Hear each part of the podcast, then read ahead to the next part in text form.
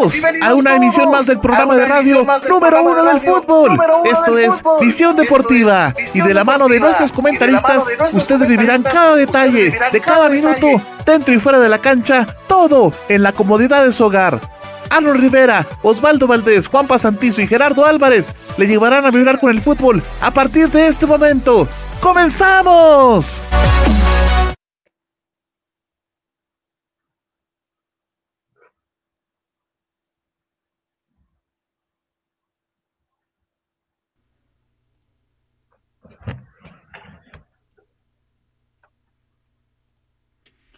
Amigos, es para mí un gusto muy grande volver a saludarles acá en nuestro programa de Visión Deportiva. Muchísimas gracias. Mi nombre es Arnold Rivera, como ustedes ya lo saben. Y bueno, estamos acá listos para llevarles a ustedes una emisión más de nuestro programa de Visión Deportiva Radio, acá en todas nuestras plataformas digitales, por supuesto. Así es que, pues bienvenidos y bienvenidas todos y todas. Muchas gracias eh, por su fina sintonía. Esperamos eh, pues que se la pase muy bien, igual que junto a nosotros, acá en, los estudios de Visión Deportiva. Si usted quiere interactuar con nosotros, por favor déjenos su comentario y nosotros vamos a estar platicando directamente con ustedes. Si tienen alguna duda, alguna pregunta, algo que sugerir, o por supuesto, vamos a también tener en el partido de Guatemala-Nicaragua, pues en los vaticinios respectivos de este para esta para este partido entre Guatemala y Nicaragua. Así es que si usted quiere participar y dejarnos su vaticinio, también hágalo, que nos vamos a sentir muy eh, pues honrados de poder platicarle y poder saludarle acá en nuestro programa de Visión Deportiva. Vamos a saludar a mis compañeros que también están junto a mí. Hola Osval, bienvenido a Visión Deportiva.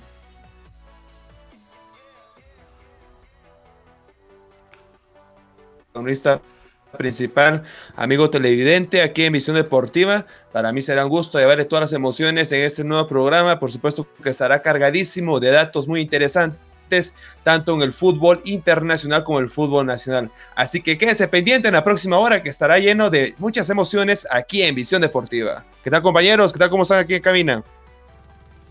Gracias Osvaldo, le vamos a dar también la bienvenida a nuestro amigo Gerardo. Hola Gerardo.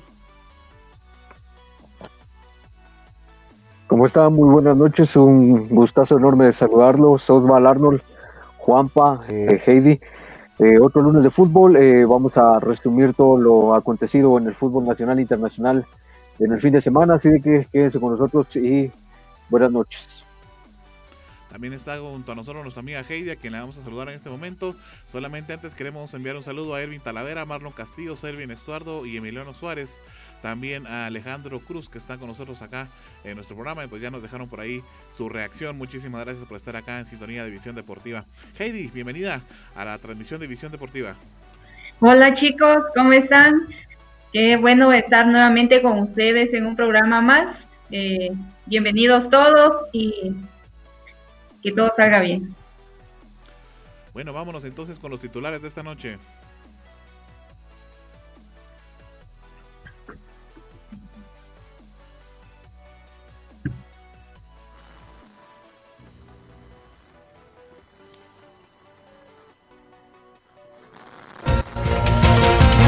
Estos son nuestros titulares. Visión Deportiva.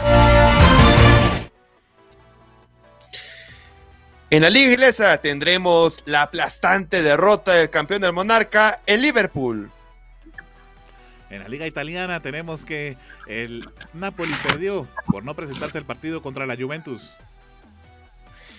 En la liga alemana tenemos dos incorporaciones nuevas para el equipo bávaro Bayern Múnich. Le, traemos todo lo que sucedió en la liga española y por supuesto los dos grandes, el Real Madrid y el Barcelona. Barcelona empata, el Real Madrid gana, pero por muy poco. ¿Quieres saber cómo está lo que es el PSG? Pues le comentaremos porque el día de hoy se fue una de sus estrellas. Le traemos, por supuesto, todos los resultados de Liga MX y, por supuesto, de la Ligue 1, eh, de la Liga Francesa. Quédese al tanto porque entraremos en la historia con las memorias de Visión Deportiva. En el ámbito nacional tenemos todo sobre el encuentro que va a disputar Guatemala y Nicaragua el día de mañana. Y por supuesto tendremos lo que es el vaticinio aquí todos aquí en cabina. Quédese pendiente. Solamente se jugaron dos partidos de Liga Nacional. Le tenemos todo acá en Visión Deportiva. Y por supuesto tendremos todas las novedades de la primera jornada en la primera división. Ya con esto Comenzamos aquí en Visión Deportiva. Gracias, chicos. Perdón, Heidi. Y a todos los amigos que nos están visualizando o escuchando, recuerde que si tiene problemas con la computadora, pues déjela en manos de Global Tech. Ellos son los expertos en computadoras. Pueden llamarlos o escribirles al 44 44 98 10 o escribirles al WhatsApp 47 24 82 42. Global Tech, solución informática a tu alcance. Recuerde, amigo, que también nos puede visualizar en YouTube, Twitter, Instagram, Tumblr o escucharnos en Seno Radio, MyTuner, Radio de Guatemala, Online Radio, radio.es. Continuamos, compañeros.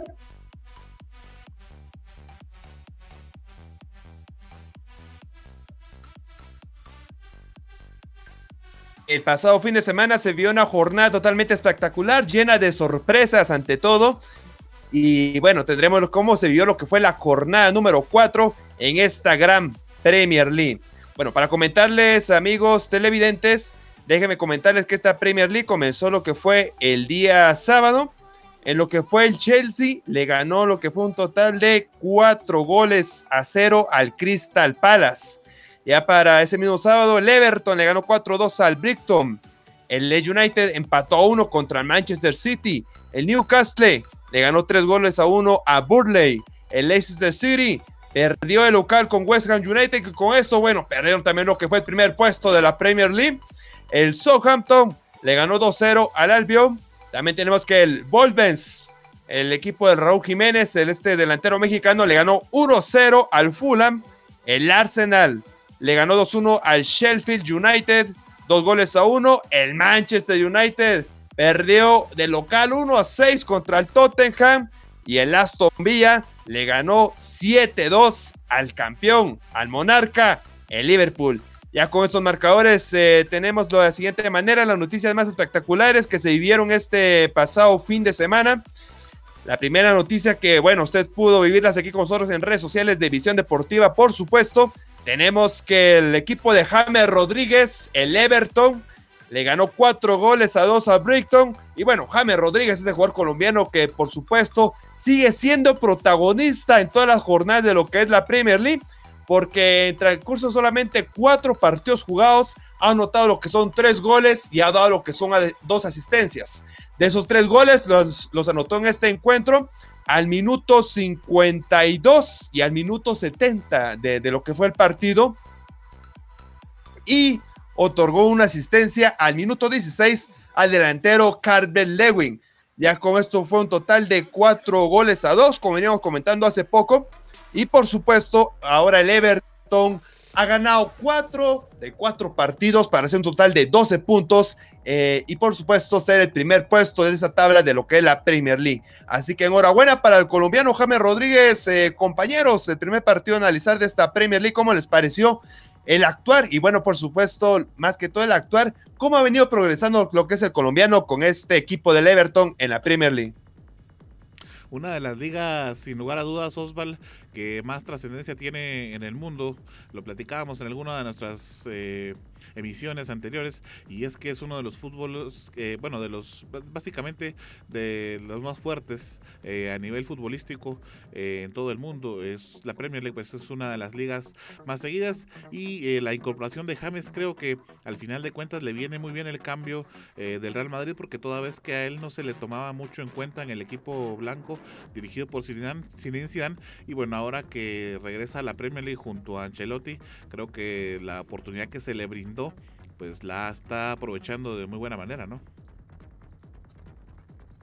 Sí, una buena manera lo que es Jaime Rodríguez. Me parece que con lo que es Carlo Ancelotti ha tenido lo que es un, una gran confianza y por lo mismo ha demostrado sus grandes habilidades en lo que es el campo. Y bueno, ahora no ha sido la excepción en este partido que viene de jornada tras jornada mostrando lo que es el buen nivel de lo que es el equipo del Everton. Otro equipo, o mejor dicho, otro partido a resaltar en lo que fue en esta jornada. Tenemos lo que es el encuentro entre lo que es el Leeds United, que está recibiendo la visita del equipo del Manchester City. Aquí se enfrentaban dos estrategas muy importantes. Por un lado, lo que es el argentino Marcelo Bielsa, que está dirigiendo a este Leeds United, que como ya saben, esta temporada ascendió a lo que fue esta Premier League y toda la filosofía de lo que es el loco Bielsa, como se le dice en el ámbito futbolístico, ha venido a poner lo que es en el campo. Y se enfrentaba a otro estratega, lo que es Josep Guardiola, este técnico español que está dirigiendo lo que son eh, los ciudadanos del Manchester City, que viene varias temporadas atrás por supuesto, siendo lo que es su director técnico. Y en esta jornada número 4 jugaron en el estadio Elan Road, el cual quedó empatado y por supuesto vemos lo que fue unas filosofías muy similares de estos dos técnicos y por lo cual tenemos el siguiente resultado. Déjenme contarles que para lo que es el equipo de lo que es el de Marcelo Bielsa, el loco Bielsa quería decir, anotó lo que fue el español Rodrigo Moreno. Ustedes recordarán que este delantero español anteriormente estaba militando con lo que era el equipo Che, el equipo de Valencia, y ahora en este encuentro se estrenó como goleador. ¿Qué más que anotarle lo que es el Manchester City? Y bueno, iniciaba ganando este encuentro lo que era Sterling con un gran gol al minuto 17. Ya con lo cual, por supuesto, tenemos que lo que son los Les, United, ahora ven lo que son tres juegos seguidos que no ha conseguido ni una sola derrota. Por otro lado, así que el otro lado de lo que sería de la moneda, tenemos lo que es el Manchester City, solamente ha conseguido cuatro puntos de nueve puntos posibles. Este gran encuentro que se vio el pasado sábado de la jornada 4 de la Premier League, compañeros.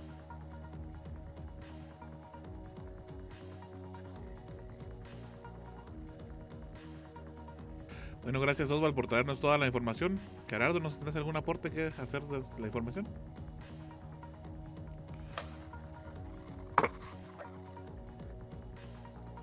Por supuesto, interesantes los resultados del fin de semana, creo que nos sorprenden a muchos. Eh, por supuesto, siempre platicamos que hay eh, equipos que, que, tienen en cuanto a cuando se dan los partidos, no hay equipos que, son los llamados a ganar en cualquier encuentro, pero siempre son bonitas y eh, este tipo de, resultados siempre me, parece que eh, demuestran que cada vez el fútbol acorta espacios, cierra brechas en cuanto a futbolísticamente, porque sabemos de que los equipos grandes de Inglaterra, por supuesto, son grandes debido a la capacidad económica que mantienen, pero este tipo de equipos pequeños como el Leeds y que están haciendo un muy buen trabajo, me parece que al obtener resultados y, resultados sorpresivos como los que se están dando, me parece que crean un ambiente de mejor fútbol y por eso me parece que de momento la Liga Premier es la que se visualiza, bueno, no de momento, sino desde hace muchos años,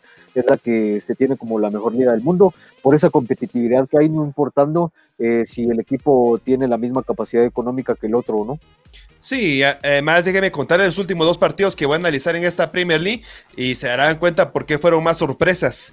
El equipo de José Mourinho fue a jugar en lo que fue en el, en el, estadio Old Trafford, el estadio de los sueños, pero como ustedes vieron en nuestras redes sociales esta nota, eh, colocamos lo que los Spurs matan los sueños, por el simple hecho que los dirigidos por José Mourinho fueron a ganarle seis goles a uno a unos Diablos Rojos del Manchester United que, bueno, esta vez desaparecieron. El infierno fue para ellos eh, en esta ocasión porque Harry Kane, lo que fue el coreano Son y lo que fue Non Dembélé, anotaron los goles para que fuera una victoria abultante a favor del Tottenham. Otro dato muy interesante, déjenme contarles que el Tottenham es apenas su segunda victoria en esta Premier League y Manchester United, no sé qué fue lo que pasó, pero de local dio el marcador de seis goles a uno, una derrota que para ellos es muy desastrosa. Otro de los encuentros que también eh, es para resaltar de esta jornada es del equipo campeón de Liverpool, que jugó también el día sábado, ah bueno, esto fue el día de ayer, día domingo, visitando a lo que fue el Aston Villa en el estadio Villa Park. Pero, ¿qué creen? Como dijo mi, amigo Gerardo, que los equipos pequeños están dando lo, que es la sorpresa y en esta ocasión no fue la excepción, porque el Aston Villa de local le ganó contundentemente de siete goles a dos a lo que fue el equipo de Liverpool, que bueno, que con este marcador fue otra de las sorpresas en esta jornada número 4. Así que no se lo esperaba lo que era el equipo de Jurgen Club. Eh, en, primera, en primera ocasión lo que es perder, en segunda perder de esta manera tan abultada y desastrosamente de 7 goles a 2 contra un Aston Villa que no es por quitarle los méritos, pero se mantiene entre lo que es la media tabla hacia arriba lo que es este equipo de, de lo que es de Villa Park. Así que muy desastroso para lo que es el equipo de Jurgen Klopp, que también perdió 7 goles a 2. Así que al final los dos Manchester eh, perdieron por gran diferencia, por una diferencia de 5 goles los dos Manchester. Así que qué curioso lo que es el dato. Perdieron este fin de semana desastrosamente. Ya con todo esto tenemos lo que es la tabla posiciones, que es de la siguiente manera, con lo cual, eh, como venía diciendo hace, hace rato, lo que es el equipo del Everton ahora se posiciona en, el primer puesto con 12 puntos en cuatro partidos jugados y cuatro ganados. En, el segundo puesto tenemos ahora a Aston Villa que le ganó a Liverpool con nueve puntos. En el tercer puesto tenemos a Leicester City con nueve puntos que lastimosamente perdió este encuentro y de local tres goles a cero. El Arsenal está ocupando lo que es ahora la cuarta posición con nueve puntos. El Liverpool ahora ocupa la quinta con nueve puntos y el Tottenham ya subió lo que fueron escalones. El equipo de Pep Guardiola está en la sexta posición con siete puntos. Además, déjenme contarles que una noticia que se vivió el día de hoy, eh, bueno, dos noticias muy importantes más que todo. Una de ellas, eh, entramos en una lo que sería una noticia muy triste, porque lo que es la mascota del Arsenal, eh, no lo ni más ni menos que los Gunner, Gunnersaurus, en una combinación entre los Gunners y también lo que serían los dinosaurios. El día de hoy fue despedido de lo que fue el, equipo, el club del Arsenal. Tras 27 años de luego de estar apoyando, estar animando a lo que son los fanáticos, a todos los jugadores, a todo el cuerpo técnico del Arsenal, el día de hoy fue despedido lo que fue el señor Jerry Quinn.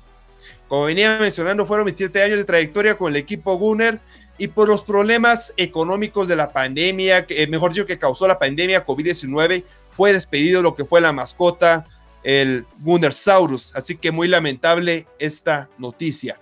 Y por último, solo para despedirme de lo que es el segmento de la liga de la Premier League, tengo lo que, lo que fue una bomba que veníamos anticipando de ya hace cuánto tiempo. Eh, y la cual no hablo ni más ni menos que de lo que sería la contratación de los Diablos Rojos que a mi punto de vista, a pesar del señor holandés Van de Beek, es la segunda, la, segunda contratación más importante que tienen lo que son los Diablos Rojos. Y con esto, eh, no hablo ni más ni menos que del señor Edison Cavani. Edison Cavani el día de hoy ya firmó su contrato, eh, su contrato con los Diablos Rojos por una temporada y llega libre. Eh, recordemos que Edison Cavani estuvo militando lo que fue con el equipo PSG y el día de hoy se convierte en otro Diablo Rojo. Y con lo cual el matador eh, viene, por supuesto, a pesar de, o mejor dicho, aparte de ya haber eh, transitado por lo que es la liga italiana con el, eh, con el equipo de Napoli, haber anotado varios goles hasta saciarse de estas anotaciones, llegó al equipo francés del PSG con el, con el cual consiguieron lo que fueron dos, 200 goles en 37 asistencias en 301 partidos en lo que fue un Cavani y ahora quiere plasmar su historia con los Diablos Rojos del Manchester United. Así que hasta aquí lo que es el segmento de la Liga Inglesa. No sé si tengan algún comentario aquí en cabina, compañeros. Sí, bueno, lo platicábamos, Osval, eh, antes del inicio del programa. Eh, de alguna manera, es un tanto triste la historia que nos contás sobre la mascota del Arsenal. Y bueno, yo le he dado un poquito de seguimiento. Por ahí estaba viendo que ya los seguidores mismos del Arsenal, a pesar de que no están llegando al estadio y que de hecho realmente ese es, el... ¿Qué te podría decir? Eh, la excusa que utiliza el Arsenal, ¿no? Que no están llegando los fanáticos al estadio y que entonces ya no hay con quien él interactúe, ¿no? Es decir, en pocas palabras estaban diciendo que pues supuesto ya no tenía pues ningún eh, objetivo principal dentro del Arsenal, ¿no? Eh, muchos de los seguidores del Arsenal se reunieron ya en una página de internet y están haciendo donaciones, ya más o menos por 8 mil euros las donaciones para dárselas a, a quien era el, actor eh, intelectual de esta mascota, que dijiste el nombre, Oswald, es de apellido Q, pero no me recuerdo el nombre. Jerry Q. Jerry Q, sí, correcto. Pues para él es que entonces se están haciendo la colecta porque pues no estuvieron de acuerdo, al igual que pues en algún momento lo platicábamos vos y yo, ¿no? Creo que es uno de los equipos que se gasta millones en traer... Eh, pues de alguna manera eh, bastantes jugadores y todo lo demás y que no puedan eh, de alguna manera pues seguir eh, pagando el salario de, la mascota me parece algo bastante injusto. Eh, y pues al final de cuentas, qué bueno que los seguidores eh, puedan apoyar de esta manera, ¿no? Y lo que platicabas de los de los marcadores este, este fin de semana fue una locura total. las redes sociales se desataron y por supuesto en cuenta estuvo la, la, red social de Visión Deportiva que estuvo llevándoles al tanto de toda esta información de los de los marcadores tan importantes eh, que tenían por ahí, ¿no? Que se estaban dando. Por ahí quiero, eh, antes de dejarle a Gerardo, que creo que tiene alguna acotación adicional que hacer por ahí, eh, saludar a Yashiro Guzmán, que está comentando nosotros, nos dice cuándo juega Guatemala. Bueno, creo que ya le contestamos esa pregunta en los titulares. Juega el día de mañana. Más adelante vamos a tener el segmento de la selección guatemalteca. Quédese con nosotros para poder continuar con esta información. También Abraham Orozco que nos dice que buena información. Saludos a nuestro amigo Manuel San Juan que está por ahí también eh, junto a nosotros. Hugo Roberto Monzón Godínez le contesta a Yashiro Guzmán. Muchísimas gracias a todos ustedes que están por acá. Eh, en este caso nos vuelve a preguntar Lías Vicente a qué hora juega. Es a las 7 de la 7 de la noche, de la noche. hora de Centroamérica. Así es. Así es.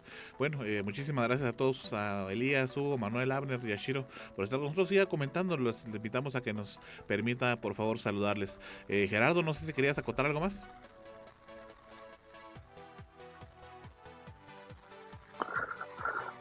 Por supuesto, y es que eh, hablando de los resultados, eh, bueno, no sé qué piensen ustedes, pero me parece que el resultado que tal vez no es tan sorpresivo en cuanto a lo que se vivió en la liga inglesa en este fin de semana, el resultado del Tottenham contra el Manchester United creo que no es tan sorpresivo en realidad, porque no sé cómo lo vieron ustedes, tuve la oportunidad de ver algunos minutos del partido, pero me parece que el Tottenham en realidad es un equipazo, o sea, lo que hace Son, lo que hace Harry Kane, eh, en realidad es impresionante el gol que hace, son una velocidad extraordinaria que demuestra, entonces me parece que ese es el resultado que menos impresiona, pero por supuesto, como lo mencionaba antes, eh, los nombres y sobre todo la historia que tiene Manchester United, pues quizá hace a que lo veamos de esa manera tan abultada, pero eh, me parece que el Manchester United está pasando por alguna etapa complicada de su historia. Eh, esperemos que con la llegada de Cavani pues se pueda resolver de alguna manera esta situación porque incluso si, bueno, como lo decíamos, si teníamos eh, algún seguimiento nosotros de que em, estaba por llegar incluso Guzmán a Dembélé, el jugador del Barcelona, pero al final nada fue concretado de manera, eh, bueno, positiva para Manchester United y al final solo es Cavani el jugador que llega a reforzar y esperemos que Cavani sea pues ese jugador importante que ha sido en otros equipos y sabemos que es un excelente jugador, pero esperemos que pueda recalar de manera positiva en el Manchester United. Sí, y, añadiéndole a tu comentario, Gerardo, que también está ahí a la expectativa de cuándo vaya a jugar lo que es el señor Gareth Bale, que es otro extremo izquierdo con gran velocidad, puede acompañar a lo que es al coreano Son en lo que son estas bandas y por supuesto darle más, peligrosidad en lo que son los arcos contrarios, ¿verdad? También a eso lo añadimos lo que fue la incorporación del señor español Sergio Reguilón, el lateral izquierdo, que bueno, ahora el Real Madrid lo está sufriendo bastante en este partido último, porque bueno, por supuesto más adelante lo vamos a ver en, la Liga Española, porque está haciendo gran trabajo Sergio Reguilón con lo que es el equipo del Tottenham. Sí, como bien decía Gerardo, creo que no es de sorprenderse eh, los Creo que por ahí teníamos algún inconveniente con el audio. Creo que ya está resuelto, ¿no?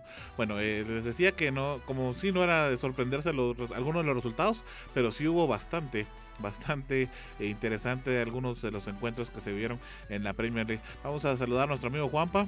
Hola Juanpa. ¿Qué tal compañeros? ¿Cómo están? Muy buenas noches.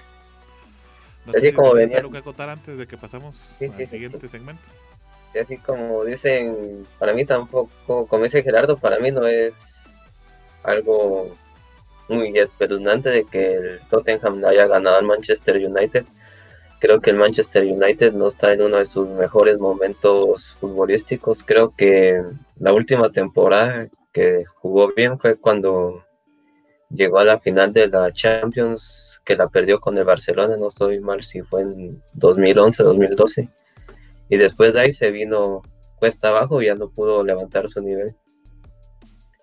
Y el otro partido que estaban hablando de Liverpool y el Aston Villa, creo que el Aston Villa está viviendo uno de sus mejores momentos, ganando tres, tres de tres partidos que ha jugado, todavía le falta un partido y si gana ese partido podría irse a primer lugar de la tabla general, veremos qué es lo que pasa.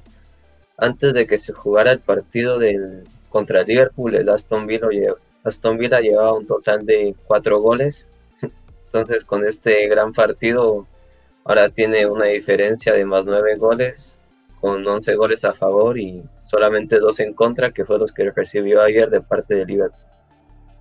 Ese sería mi comentario. Sí, los, Aston Villa sí es bastante sorpresivo, pero como bien lo decís Juanpa, está pasando por uno de sus mejores momentos y sin lugar a dudas el Manchester United, pues desde que se fue el técnico que estuvo por muchos años eh, creo que de ahí en adelante se vino hacia abajo, ¿no? Cuesta hacia abajo, cuesta abajo y, no se ha podido levantar de esa de esa salida del técnico. Eh, por ahí nos pregunta nuestro amigo Elías Vicente si vamos a transmitir el día de mañana el partido de Guatemala. Sí, sí lo vamos a tener acá. Y bueno, también nos manda, nos saludo nuestro amigo Hugo Monzón. Nos platicaba también Hugo sobre Liverpool y el Manchester United. Ya platicamos un poquito de esa situación. Bueno, me parece que pasamos al siguiente segmento entonces, que es sobre la Serie A. Hoy tenemos muchísimo de qué hablar y ya vamos por las 7.30 prácticamente, así es que eh, vamos a pasar directamente al siguiente segmento que es de la Serie A. Fíjense que eh, como les había platicado en el programa recién pasado, en donde pues de alguna manera eh, la Serie A como tal, como, bueno, en este caso como dirigentes de la liga, se habían propuesto eh, de alguna manera sancionar a los equipos que presentaran más de tres casos positivos eh, de COVID. Algo sucedió muy interesante en los encuentros de la Serie A y cuando lleguemos a ese partido se los voy a platicar. Pero para irles comentando cómo quedaron los resultados así rapidito, el viernes 2 de octubre jugó la Florentina con el Sampdoria y eh, perdió la Florentina 2 a 1. El sábado 3 de octubre jugó el Sausolo contra el Crotone, ganó el Sausolo 4 a 1. El Genoa eh, aplazó, tuvo que hacer aplazado su partido contra el Torino. Ese está para las 10 de la mañana. Este partido se aplazó porque recordemos que el Genoa, eh, al final de cuentas, eh, en total lleva reportados 19 casos de COVID en su plantilla. Y es a raíz de, ese, de esa situación de la Genoa que entonces viene la liga y dice de aquí en adelante los equipos que muestren más de tres positivos van a ser sancionados. ¿no? Solamente van a perder el partido que les tocaba, sino que van a ser sancionados monetariamente. Porque, eh, como se los platicaba, la idea original era pues de que todos los jugadores y el club en general estuvieran eh, pues atentos a mantener la salubridad, a cuidarse, el distanciamiento, etcétera, y por supuesto a evitar el contacto social que pudiera llegar a contagiar a alguno de sus miembros, ¿no? A raíz de eso es que viene eh, lo, de lo que pasa el domingo 4, cuando el Atalanta le gana al Cagliari 5 a 2, el Benevento le gana 1-0 al Boloña, el Lazio empata con el Inter 1-1, el Parma eh, jugó contra Gelas Verona y le ganó 1-0, el Milan le ganó 3-0 a la Especia y es importante mencionar que el Milan, a pesar de que no tiene a está pasando por uno de sus mejores momentos y ya está en clasificación para la Champions League. Es importante ver esta situación directamente desde ya porque el Milan de alguna manera no, había, no le había ido muy bien, estaba como que tambaleando, pero ahora ya está mejorando su nivel. Y el partido en el que me voy a detener y que por supuesto tuvimos la noticia en nuestras redes sociales de Visión Deportiva, es el partido entre la Juventus y el Napoli. Fíjense ustedes que la Juventus, eh, pues a pesar de que se dio toda esta situación, incluso la Juventus reportó dos eh, casos de COVID, pero no fueron de jugadores ni tampoco de cuerpo técnico, sino eran eh, miembros del staff, me imagino que administrativos, ¿no?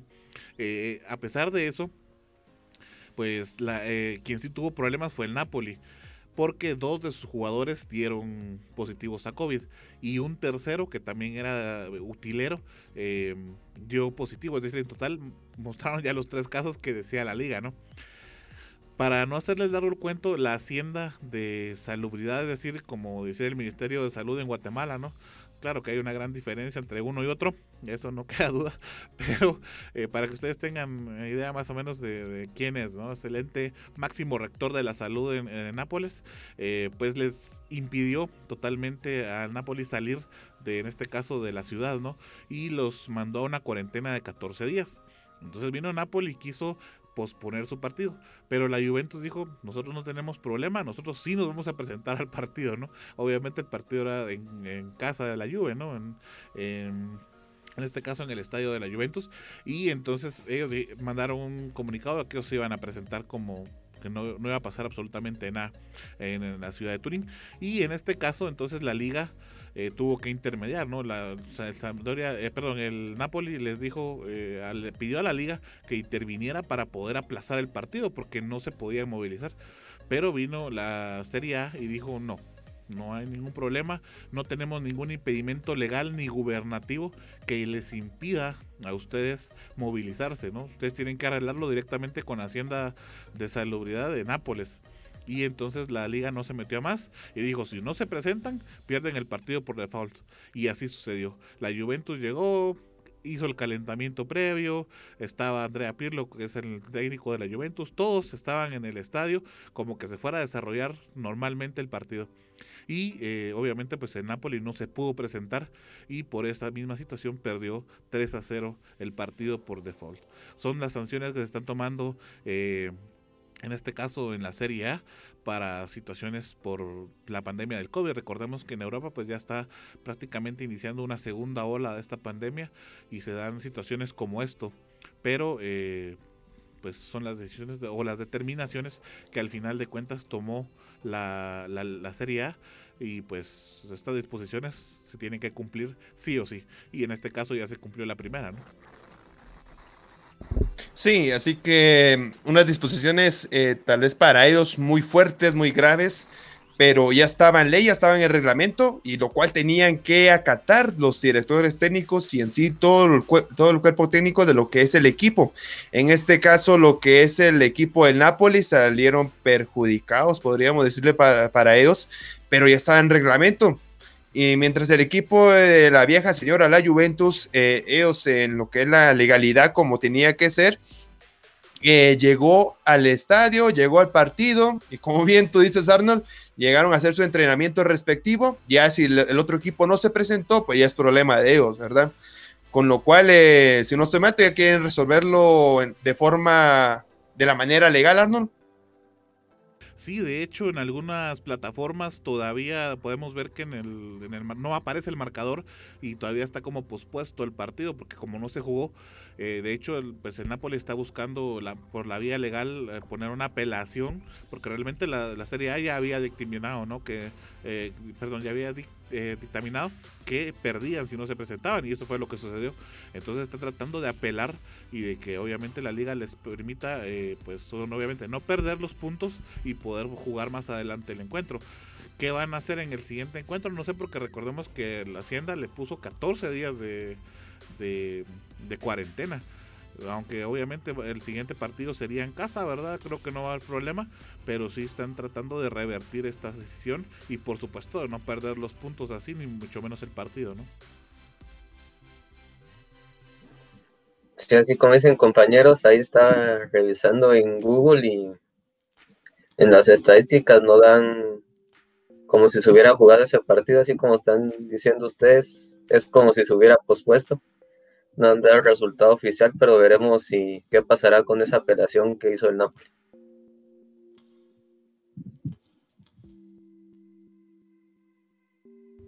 Bueno, pasamos entonces al siguiente segmento, que es con nuestro amigo Juanpa. Por supuesto que sí, compañeros, nos toca hablar un poco sobre la Bundesliga. Y es que hay que ponerlos en contexto de que hoy el equipo del Bayern Múnich hizo oficial tres contrataciones. La primera de ellas fue el delantero brasileño Douglas Costa. Los tres fueron delanteros, mejor dicho, Douglas Costa, que vino procedente de la Juventus, Eric Chupomotín, que vino procedente del Paris Saint Germain, Y finalmente, la última noticia que se dio fue de Edwin Sarr, que vino del equipo de Watford de la Premier League. Creo que estas tres contrataciones le van a ayudar mucho al equipo alemán porque van a tener mucho más velocidad en el ataque. Creo que el equipo del Bayern Múnich, el equipo bávaro, tiene mucha velocidad en el ataque, como estos tres jugadores que compraron, Douglas Costa, Chupomotín, Edwin Sarr, también tienen a Ginabri y hasta Ney, también en la defensa tienen a Alfonso Davis, Alaba y a Kimmich. Creo que este equipo tiene mucha velocidad y creo que pueden dar mucho más que hablar en esta nueva temporada que se viene. Ya metiéndonos de lleno a la Bundesliga, hay que recordar de que se jugó la jornada número 3. La jornada número 3 inició el viernes 2 de octubre, en donde el Unión Berlín le ganó al Mainz 4-0. Luego el sábado el Stuttgart y el Leverkusen empataron a 1. El Colonia y el Mönchengladbach, el Mönchengladbach ganó 3 a 1 el Frankfurt le ganó 2 a 1 al Hoffenheim. El Dortmund ganó 4 a 0 al Friburgo. El Wender Bremen le ganó 1 a 0 al recién ascendido Armia. El Leipzig le ganó 4 a 0 al Schalke. Ya el domingo el Wolfsburgo y el Augsburg empataron a 0. Y por último, el Bayern Múnich todavía pudo ganarle 4 a 3 al Hertha Berlín que posiblemente estuvo muy bueno este partido porque en el último minuto todavía con este con estos cuatro goles de Robert Lewandowski todavía pudieron ganar en el minuto 90 más 3 para ser exacto. Porque en el minuto 88 el jugador Nordland de Hertha Berlin había empatado el partido 3 a 3 pero en el minuto 90 más 3 cobraron un penal a favor del Bayern Múnich y por poco casi no ganan este partido. Es decir, de que este fue el gran partido del jugador polaca, polaco que sigue encendido y lleva cuatro goles.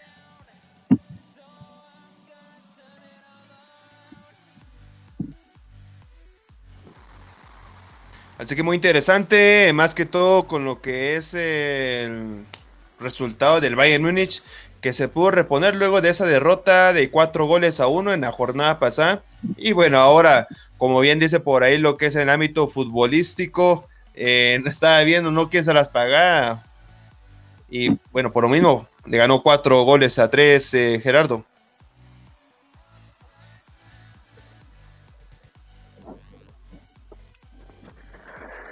Sí, es que es interesante. Eh, porque como bien lo decía contra Mönchengladbach, eh, creo que eso sí fue una sorpresiva derrota para el Bayern de Múnich, porque bueno, eh, creo que lo mirábamos en el calendario, no esperábamos de que se fuera un resultado eh, negativo para el Bayern de Múnich en esa ocasión, pero bueno, como decías, eh, Juanpa por lo menos pudo retratar el triunfo en esta, en esta jornada pasada y ganar la mujer Tabelín, que me parece que también está haciendo las cosas de manera bastante interesante.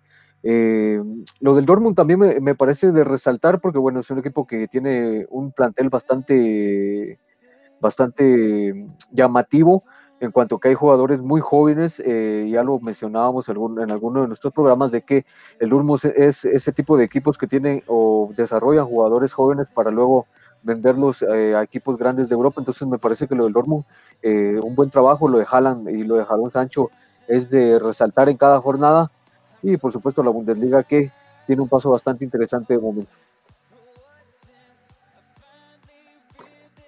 Así es que, eh, bueno, seguido de esto, de una vez vamos a, aprovechar el tiempo para no extendernos demasiado.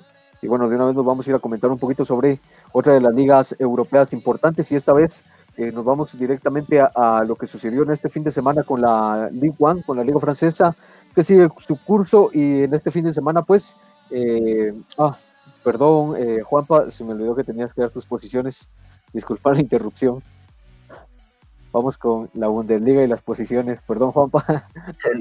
No pasa nada, Gerardo. Como para finalizarlo, vamos a dar, les voy a dar los primeros cinco lugares de la Bundesliga en estas tres primeras jornadas. En el primer lugar va el Leipzig con 7 puntos y una diferencia de más 6. Sorpresivamente, en segundo lugar va el Augsburgo con 7 puntos también y una diferencia de más 4. Tercer lugar va el Frankfurt con 7 puntos y una diferencia de más 3. En la cuarta posición va el Bayern Múnich con 6 puntos y una diferencia de más 6. Y finalmente en la quinta posición va con 6 puntos y una diferencia de más 5. Esas son las primeras 5 posiciones de la Bundesliga en las tres primeras jornadas.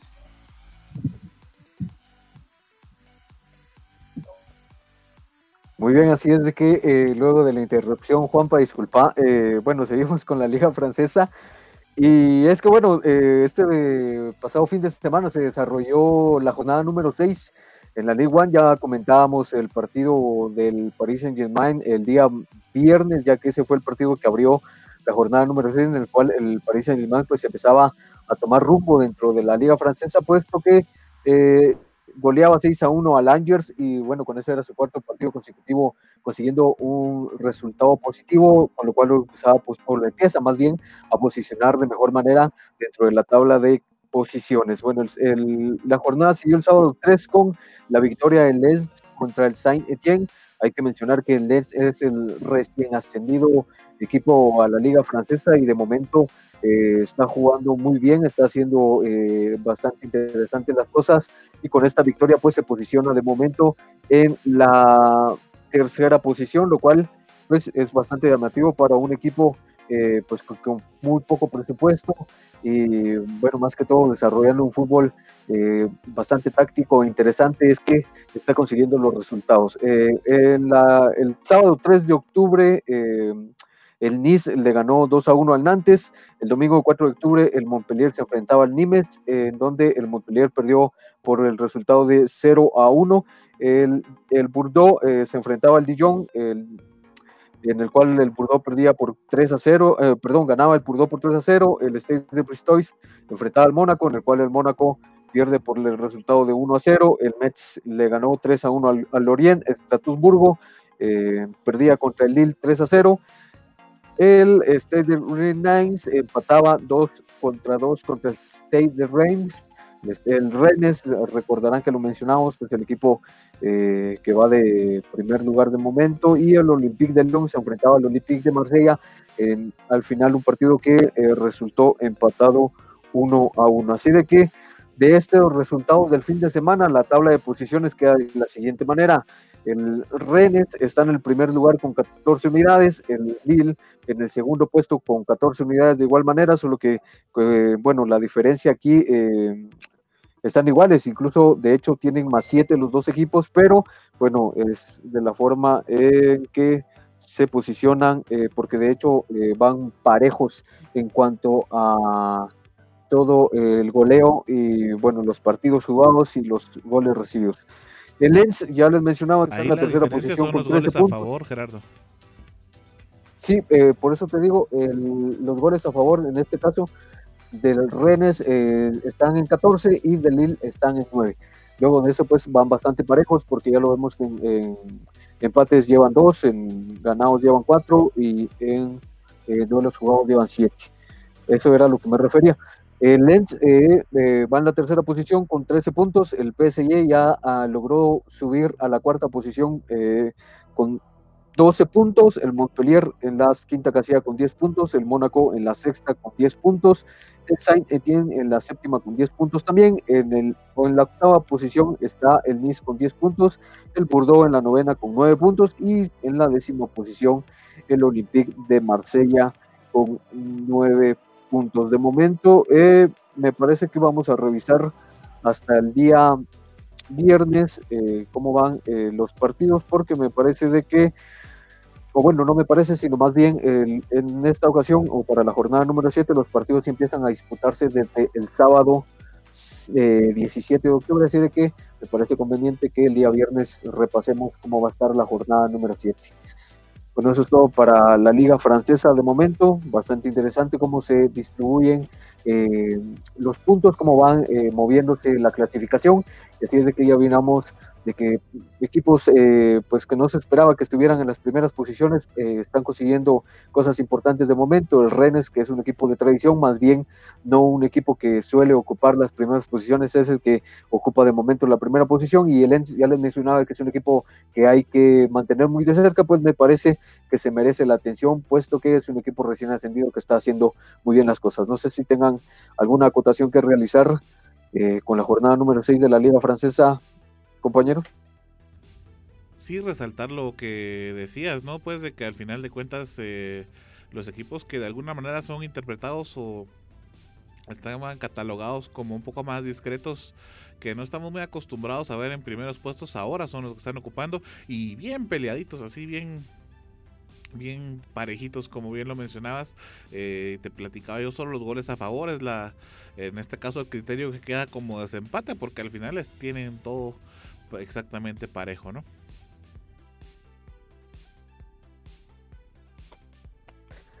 Por supuesto, y bueno, si no tienen ninguna acotación más, eh, Juanpa, no sé si tengas algo que decir, porque si no nos vamos directamente allá para el hemisferio Decía Juanpa. Sí, así como están diciendo compañero Arnold, creo que sí, los equipos que no son no son los que siempre están en primeros lugares, están ahorita en las primeras posiciones como el Rennes, el Lille, el Lens. Y creo que esto no solo está pasando en la liga francesa, sino como lo estábamos viendo también en la, en la Bundesliga y en la Premier League. Creo que ahora el fútbol se ha convertido en un fútbol más parejo. Ya no hay siempre un claro dominador y creo que esto le beneficiaría a todos porque serían partidos mucho más interesantes sí ha estado sucediendo bastante y también, no sé, eh, según mi punto de vista también creo que va un poco más enfocado a que los que van casi que de último en la tabla generalmente o bueno lo que platicamos no un poco más discretos eh, son los que no tienen enfrentamientos tan comúnmente muy seguidos, ¿no?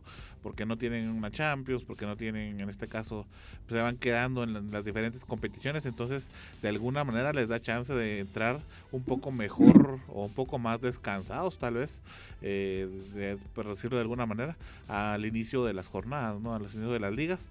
Y bueno, poco a poco, conforme se va pues dando el ritmo de, en este caso, de las diferentes... Eh, de las diferentes jornadas, pues ya se van como que regulando de nuevo, ¿no? Vamos a ver con el avanzar del tiempo si esto finalmente sigue siendo así y si no pues eh, iremos eh, acostumbrándonos a ver más ese tipo de nombres en las altas de las tablas. Bueno Osvaldo, nos vamos entonces directamente con la Liga Española.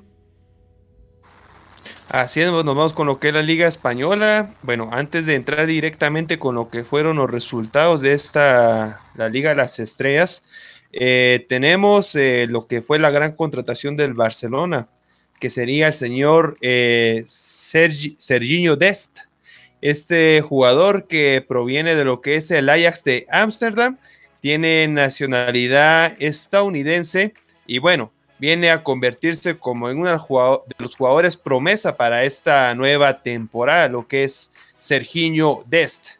Además, de contarles que estaba con expectativa para que entrara titular totalmente para esta jornada, la jornada de, específicamente la jornada número 5, pero Coman lo tomó como eh, jugador suplente para esta jornada cuando se enfrentaron al equipo del Sevilla FC, que más adelante vamos a, por supuesto, analizar este encuentro, cómo fue que se desarrolló.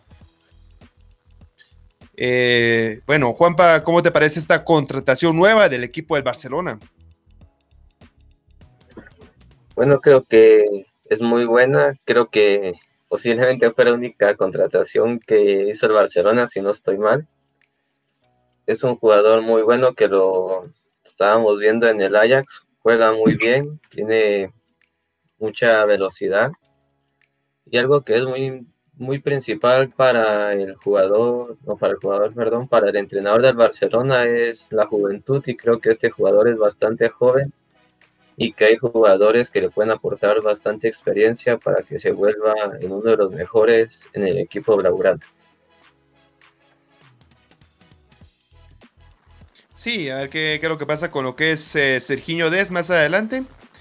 Otra noticia de lo que es la Liga Española, tenemos que también el señor Eden Hazard, lastimosamente para él, para todo, para todo lo que es el equipo de Madrid, se lesionó nuevamente. Eh, con lo cual eh, se va a quedar prácticamente lo que es sin jugar 21 días. Esto es para Eden Hazard que, eh, así que en otros datos, con el equipo del Chelsea estuvo lesionado 192 días en 7 temporadas y ahora con el equipo Real Madrid ha estado lesionado lo que son en 213 días, en 15 meses ha estado lesionado lo que es el, lo que es Eden Hazard. Así que muy alarmante lo que son los datos para Eden Hazard, que ha estado más tiempo en lo que es en la clínica que en la cancha, sí. Eh, recordemos que Eden Hazard eh, ha sido esperado como que fuera sido la, la, nueva estrella del equipo merengue tras la salida de Cristiano Ronaldo, pero lastimosamente no ha sido así. Eh, y ahora las lesiones le han ganado brutalmente toda la escapada de Eden Hazard. Así que nuevamente lesionado y 21 días eh, estará fuera de las canchas lo que es el jugador belga.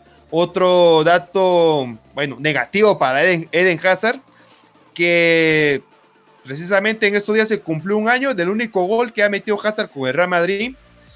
Y esto que a pesar de todo ha costado de 160 millones lo que es el jugador belga. Así que a todo esto le acumulamos lo que es la lesión muy muy defraudante para Eden Hazard que sean estos números en rojo con el equipo merengue Arnold. Fíjate que ya lo decías en al inicio de tu comentario, Osval. Creo que se tenía mucha expectativa en la venida de Eden Hazard.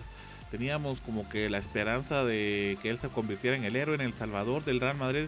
Hablemos las situaciones como son, Osval. El nivel del Real Madrid ha ascendido tanto que ya no es de los equipos que resalta. Y de hecho lo platicábamos eh, y lo vamos a ver más adelantito, que este fin de semana ganó con dos goles que para mí realmente no fueron la gran cosa, fueron dos goles finalmente con un equipo eh, medianamente bueno, pero que a la larga los goles salieron solo porque tenían que salir, ¿no? Uno que se da pues por ahí en el segundo tiempo y ya de último Benzema porque Dios así lo quiso y le iluminaron, finalmente anotó y, se ha visto una baja en el nivel de Real Madrid tan grande que te soy sincero ya no genera las mismas eh, expectativas ni por supuesto la misma pasión de poder ver al Real Madrid jugar. Ya no es como que tener eh, ver o ver más bien el show de, de, jugadores sino simplemente es un equipo más que se ha dedicado a tener pues un rendimiento medianamente alto digámosle así pero ya no es el equipo que resaltaba anteriormente junto al Barcelona y que a veces dejaban brillar al Atlético de Madrid, ¿no? Ahora ya se pelea junto con el resto, ¿no? Ya pasó a ser un equipo más. Y eso es porque no se han contratado, no se han hecho contrataciones adecuadas y en este caso no se ha estudiado adecuadamente. Por ejemplo, deja ser como ya lo decías, se venía lesionando ya en varias, en varias ocasiones y eso se tiende a ser igual en un rendimiento ya de un, un jugador de élite, ¿no? Cuando un jugador se lesiona porque en definitiva fue una situación que no se esperaba, etcétera, pues es una lesión de, de, mucho tiempo, ¿verdad? Y no se, no se le ve nada parecido. Pero ya cuando viene una tras otra, una tras otra, una tras otra, como que en algún punto, pues al final de cuentas va a terminar siendo lo mismo, ¿no?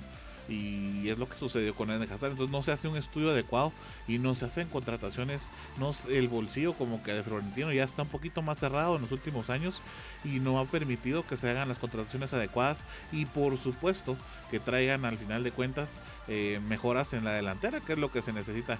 Yo desde que entró Benzema y no vas a, no me a dejar mentir Osval, siempre lo hemos platicado con vos yo nunca estuve de acuerdo con él, nunca me he terminado de gustar su juego y ahora menos, por supuesto, ¿no? Yo no sé qué sigue haciendo ahí, creo que solo porque es francés, es que Zinedine lo, lo respalda al final de cuentas y no sé cuándo se va a ir, pero yo estoy pidiendo ya que se vaya desde hace mucho tiempo. Y bueno, vamos a ver cuándo es que se me da esa situación. Pero todo esto, al final de cuentas, va pasando la factura. Y yo, a, a ciencia cierta, te sé decir que no espero que el Real Madrid vaya a hacer gran cosa en este en esta gran en esta en esta temporada porque como te digo el rendimiento ha sido muy malo en los últimos tiempos. Sí, y bueno, con esto comentamos lo que es el partido directamente del Real Madrid, donde ganó dos goles a cero, pero como bien tú dices, Arnold, nada espectacular, nada especial del equipo merengue, eh, con un gol de Vinicius Junior al minuto 16 y por otro gol de Karim Benzema, que bueno, fue una contra, porque estaban ahí eh, contra la pared el equipo merengue, cuando el equipo Levante estaba buscando lo que era el empate. Eso sí, para no quitar el mérito, una buena jugada, lo que fue Karim Benzema para ese segundo gol, pero durante todo el partido tuvo varias oportunidades con la cual se pasó de, de, ser muy individualista y con lo cual, por supuesto, tuvieron que ahogarse en su portería a, a, la espera de no recibir lo que es el gol del empate. Así que dos goles a cero Real Madrid este encuentro. Y otro de los encuentros que por supuesto es analizar así muy profundamente es el encuentro que se vivió en el estadio de Camp Nou.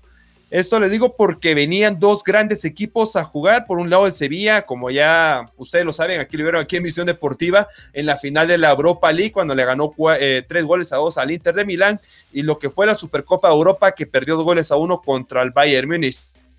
Así que un gran Sevilla que, bueno, viene crecido prácticamente en el ámbito futbolístico y ahora se enfrentó a lo que fue a Fútbol Club Barcelona con la nueva eh, la reincorporación de Felipe Coutinho, que hizo una gran campaña con el equipo bávaro, con la expectativa de qué cuadro titular iba a poner lo que es Coman. Recordamos que ahora no, ya no está Luis Suárez con lo que es para colocar en la parte delantera para el equipo del Barcelona.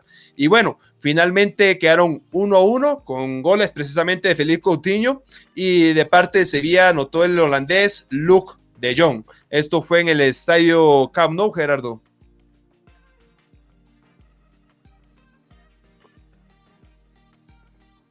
Bueno, sí, y bueno, quería hacer un comentario luego de lo dolido que te notas, Arnold, por el mal, bueno, por lo mal que va el Madrid de momento, pero... Pero vamos de primero. eh, me parece que, bueno, lo, de lo de Hazard es eh, bastante preocupante. Eh, un jugador en el cual el Madrid invirtió demasiado dinero y al final, bueno, termina siendo de momento una decepción. Lo de Benzema me parece que ha sido de los pocos, bueno, desde mi punto de vista, ya ustedes como aficionados eh, al Madrid, pues sabrán mejor que yo, eh, pero bueno, yo lo miro como de los eh, pocos rescatables y de los que ha salido a dar la cara luego de la salida de Cristiano Ronaldo y al final ha terminado siendo un jugador bastante importante, me parece, de momento. Pero bueno, ya lo decía en determinado momento que se criticó mucho a Bale por las constantes lesiones que se tenía, pero al final Bale fue un jugador bastante importante en el Madrid y dejó números bastante positivos, a contrario de lo que está haciendo Hazard. Entonces sí me parece bastante preocupante. Y lo que decías Arnold, creo que en eso sí te apoyo, es de que, bueno, el Madrid no realizó ninguna contratación importante, al contrario, dejaron ir a Mayoral a la Roma, me parece, eh, que era de los pocos delanteros fijos que tenía. Entonces, eh, bueno, al final a ver cómo el Madrid termina solucionando. Zidane es un gran técnico y me parece que tiene eh, bajo la manga las eh, tácticas suficientes como para hacer que el, que el Madrid camine en la temporada, pero recordemos que el fútbol europeo son de temporadas muy largas y de temporadas muy complejas y también a ver si el Madrid alcanza a llegar con la plantilla que tiene a final de temporada.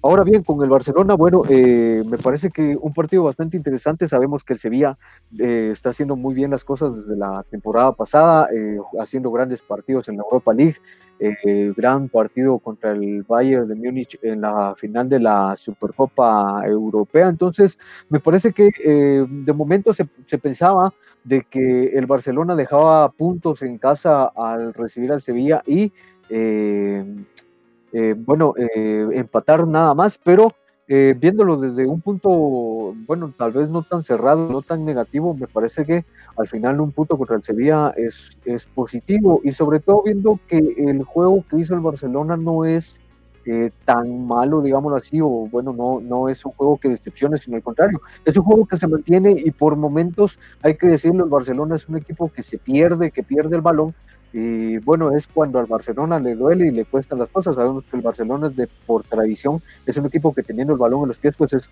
es bastante contundente. Y eh, bueno, cuando sucede lo contrario es que el Barcelona se pierde. Pero en este partido me parece de que se hizo un buen partido, pero tenía un rival bastante serio y, un rival con muchas opciones que en determinado momento jugó mejor que el Barcelona y por eso es que el resultado fue cerrado por eso es que el resultado fue de empate. Luego de eso me parece bastante interesante porque sí eh, cambia la dinámica de Kuman al momento de que hace los cambios ya en el segundo tiempo. Me parece que sí, ciertamente Kuman en el partido se tarda un poco en hacer los cambios porque ya lo realiza hasta el minuto 75, 70 eh, por ahí.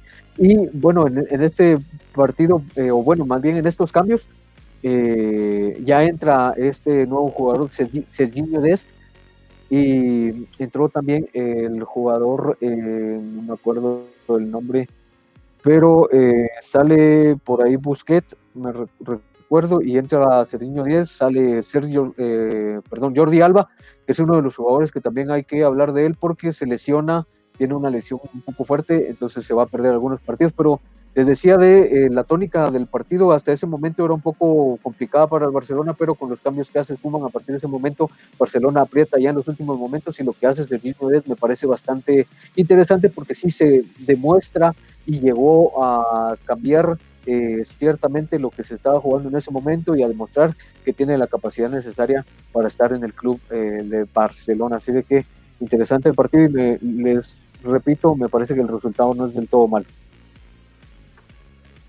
Sí, como bien tú dices, al final contra un equipo de Sevilla que venía, bueno, bueno, vuelvo a repetir lo que es el comentario, crecido en el ámbito futbolístico, eh, sacar un empate y con, conociendo cuáles son las eh, deficiencias de estas dos grandes escuadras, como lo que es el Club Barcelona y Real Madrid.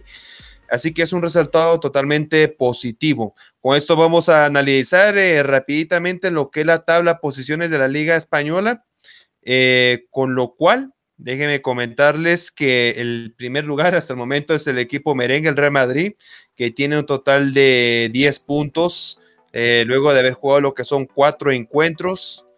En la segunda posición encontramos al Real Betis con 9 puntos. La Real Sociedad está en el tercer puesto con 8 puntos. El Villarreal está en el cuarto puesto con 8. El Barcelona, los Blaugranas están en la quinta posición con 7 puntos en la sexta posición se quedó lo que fue el Sevilla, así que estaba, era un encuentro directo entre el quinto y el sexto, este, este partido que se vio, al final fue una, una repartida de puntos. En el séptimo encontramos al Getafe con siete puntos y en el octavo encontramos a los Che del Valencia con siete puntos. Solamente para recordarles, amigos, el Real Madrid lleva a jugar lo que son eh, cuatro partidos mientras el Fútbol Club Barcelona iba a jugar lo que son tres partidos. Todo esto por haber jugado lo que eran las ligas europeas en la temporada pasada. Así que hasta aquí lo que es el análisis profundamente de la Liga Española, compañeros.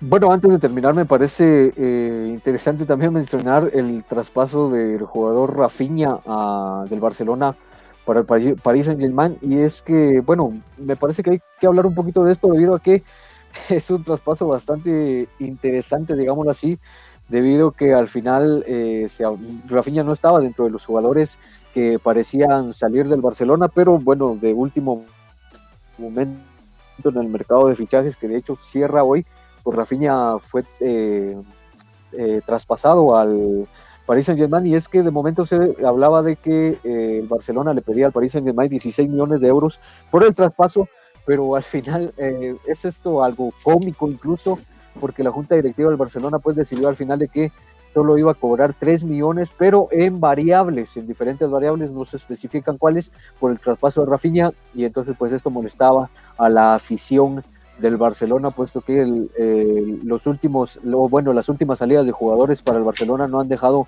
mucho en las arcas del club y pues esto, como lo hemos dicho ya o lo hemos recalcado, hace ver a la directiva como la peor directiva de eh, todos los tiempos en el club eh, catalán.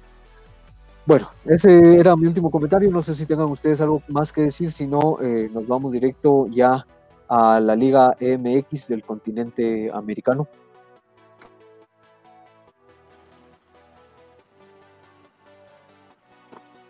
Bueno, entonces eh, me parece que vamos a revisar eh, así rapidito lo que sucedió en este fin de semana en la Liga MX y es que encuentros bastante interesantes. Teníamos eh, uno de los encuentros estelares, digámoslo así, el de América contra los Pumas, el clásico de la capital mexicana, en donde pues se enfrentaba el América contra los Pumas de la UNAM, un encuentro que terminó al final 2 a 2.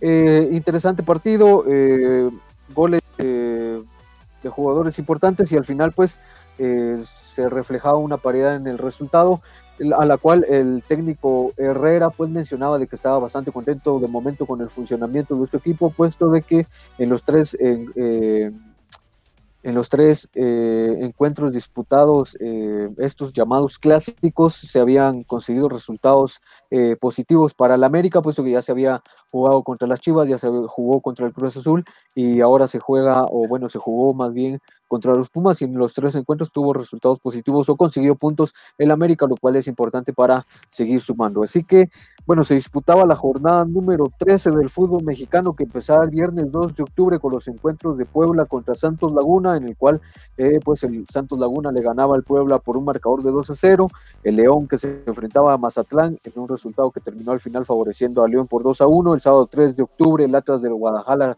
Guadalajara perdón, se enfrentaba al Necaxa con un resultado final que favorecía al Necaxa por 1 a 0. Los Tigres se enfrentaban al San Luis eh, en un resultado bastante interesante de 3 a 0, donde pues vuelve a marcar eh, Guiñac y el chileno, eh, permítame, el chileno Eduardo Vargas.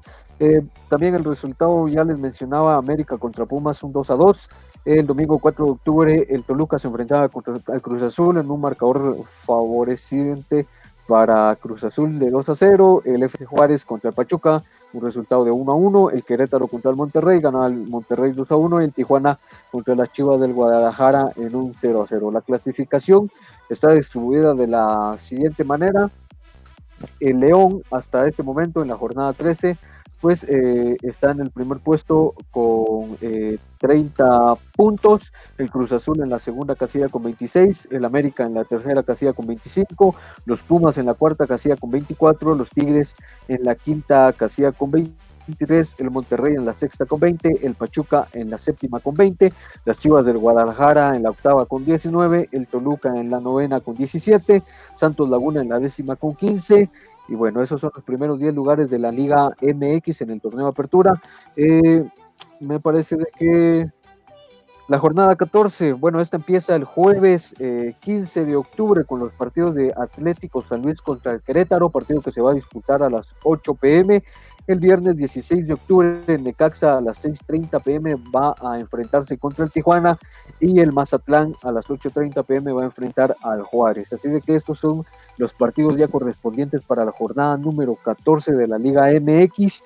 Y bueno, vamos a estar comentando el resto de la jornada para el programa del próximo viernes, que eh, los partidos que se van a disfrutar, eh, eh, disputar perdón, el sábado 17 de octubre, no sé si tengan algo que acotar acerca de la Liga MX y los resultados, acerca del clásico capitalino, como le llaman al encuentro del América Pumas, que al final terminó 2 a 2. Bueno, yo creo que... ha mostrado el América hasta el momento ha sido bastante bueno y como bien lo mencionaba el Piojo en su comentario, pues los clásicos que ha tenido han sido favorecientes al América. Y algo que es interesante resaltar y que se platicaba en redes sociales es que en este clásico recién pasado eh, Jesús el Chucho López no tuvo oportunidad de participar, ¿verdad? Y bueno, pues por ahí se veían los comentarios que era porque había estado con la selección guatemalteca y todo lo demás. Creo que de, algún, de alguna manera también eh, se resalta lo que el Piojo ya había dicho, ¿no? Que esto con esto regresan cansados los jugadores al final y pues obviamente no estaba en los planes del entrenador, en este caso Herrera, pues poder eh, contar con él en su plantilla para este encuentro. Y bueno, lo que vemos en las posiciones es de que también pues tiene al Cruz Azul y a Pumas, eh, uno que está en medio, está justamente el América, y bueno, el Guadalajara que sí en definitiva pues no aparece en los primeros puestos y también se cumple ahí lo que hemos platicado, ¿no? Que ahora vemos por ejemplo a León, eh, un, equipo que no veíamos normalmente en la parte de, la punta de la tabla, en este caso de la Liga MX. Entonces, eh, pues de alguna manera eso es lo que vemos ahí reflejado. Osval, no sé qué ibas a comentar antes de que te interrumpiera, perdona.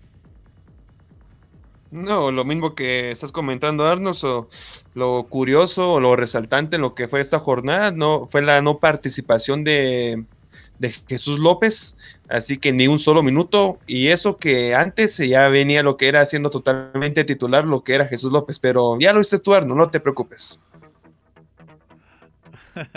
bueno, gracias, Oswald. Por ahí saludos a nuestro amigo Gerardo. Bueno, vamos a directamente con nuestra amiga Heidi que tiene información importante para nosotros antes de irnos a la pausa, que ya nos estamos, ya nos está premiando el tiempo acá.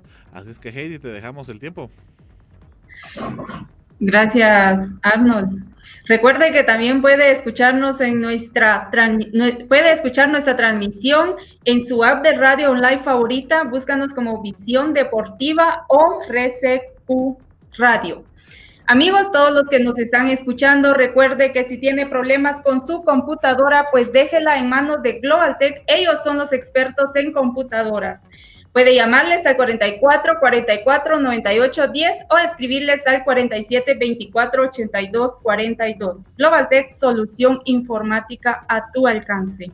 También puede escuchar, puede vernos en YouTube, en Twitter, Instagram, Tumblr a todos los amigos que nos están visualizando. También pueden escucharnos en Seno Radio, MyTuner, Radio Box, Castbox, Radio Es, Radio de Guatemala. Compañeros, ¿continuamos o nos vamos a la pausa? Nos vamos de una vez directamente a la pausa, Heidi.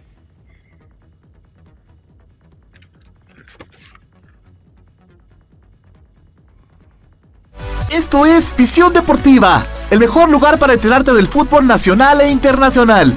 Quédate con nosotros, ya volvemos. Recuerda que puedes sintonizar Visión Deportiva los días lunes y viernes de 7 a 8 pm a través del canal y las plataformas digitales de Visión Deportiva y de Red de Comunicadores de Quetzaltenango. Te esperamos. Vivimos ahora en un mundo diferente, lleno de casas, edificios, carros, gente por todos lados, diversidad de pensamientos y matices. Esto es La Jungla, un programa para escuchar entrevistas, pláticas, anécdotas con diferentes personalidades de cualquier parte del mundo. Quédate en La Jungla, producido desde Quetzaltenango, Guatemala, por el periodista Everson Gramajo. Escucha La Jungla disponible en tu plataforma podcast de streaming favorita. Noticias locales, nacionales e internacionales, entrevistas, economía, familia, farándula, deportes y todo el acontecer nacional e internacional. Todo esto de la mano de comunicadores periodistas de amplia experiencia y recorrido, unidos para llevarle la verdad de los hechos en tiempo real. Red, red, de comunicadores de Quetzaltenango. Red de comunicadores de Quetzaltenango. Red de comunicadores de Quetzaltenango. Síguenos en Facebook y comienza a estar enterado de todo.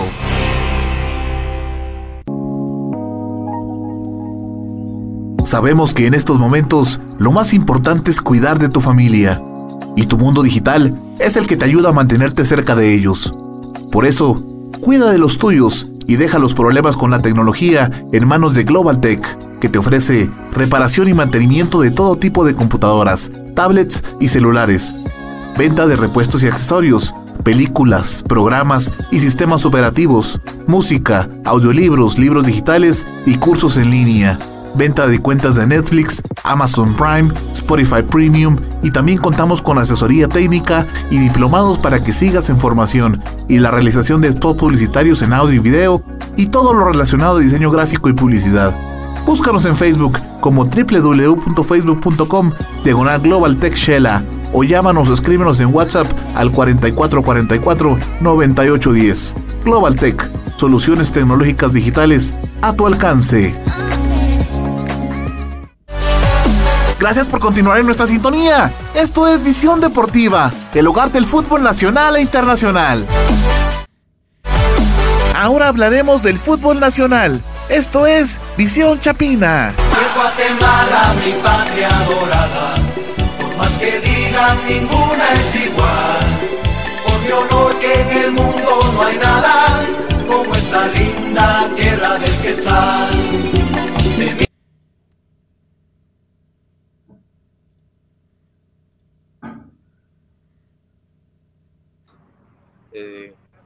Muy contento con la bienvenida que me dan mis compañeros acá en Guate y ser un mejor desempeño grupal individualmente.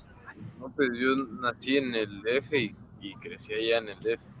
y, y pues toda mi carrera la he hecho en el Club América desde Fuerzas Básicas. No ha sido nada fácil, ha sido muy duro, pero la verdad muy bien, es el club de, de mis amores y, donde siempre soñé debutar y estoy ahí dos años en primera división. Nada, contra México hicimos un mal partido, grupalmente, individualmente también, y el, pues con un sabor amargo, pero, pero pues ya con ganas de más. Y ahorita con Nicaragua vamos a, a intentar arreglar las cosas. No me sentí muy bien, pero como te digo, cada partido es diferente y ahora contra Nicaragua vamos a darlo todo. La verdad que con todos me llevo muy bien, pero con especial Aparicio es con el que me estoy llevando. Eh, sí, la verdad es que sí. Desde el primer momento en que puse mi banderita guatemalteca, desde ahí sintió el cariño de todos los chapines. Tengo 23 años, estoy comprometido con mi mujer, soy padre y estoy esperando a mi siguiente hijo. Se llama Tiago de Jesús y el que viene, si Dios quiere, se va a llamar Máximo. Y nada, mandarle un gran saludo a toda la afición que, que me demuestra mucho su cariño y la verdad es que sí, sí lo siento. Bueno, por ahí entonces escuchábamos las declaraciones de eh, uno de los jugadores legendarios de, que está en la selección nacional, en este caso Jesús El Chucho López. Creo que tenemos también otra de las entrevistas por ahí, así es que vamos eh, directamente con esa entrevista y luego vamos a estar haciendo el análisis respectivo de, del encuentro. Vamos entonces. Este, yo sé que podía estar un poco mejor, pero la verdad sí es el fútbol. Se juega mucho, se juega mucho. Este, ya, ya tengo dos días, tres días de descanso. Este, este, ya estoy listo. Quiero moverme un poco más, este, tocar el balón otra vez, este, y pues ojalá que me vaya muy bien. Pues la verdad no sé mucho de Nicaragua. Yo este, sé que son rápidos y pues son jugadores que juegan con, con corazón. Este, pero ojalá que los vaya muy bien y que juguemos con, que, con toques, que, que, que, los conozcamos bien y que juguemos con, sin miedo. Como te digo, no sé mucho, pero sé si, si jugamos bien como equipo, si vamos como equipo, este, yo sé que podemos ganar. Yo digo 2 a 0. No, sí, sí, la cosa es que, como te digo, hay que conocerlos entre todos y este, todos estos días pocos que hemos tenido y hoy es mi primer día, ojalá que lo conozca a todos bien, bien y este, pues ojalá que vaya muy bien.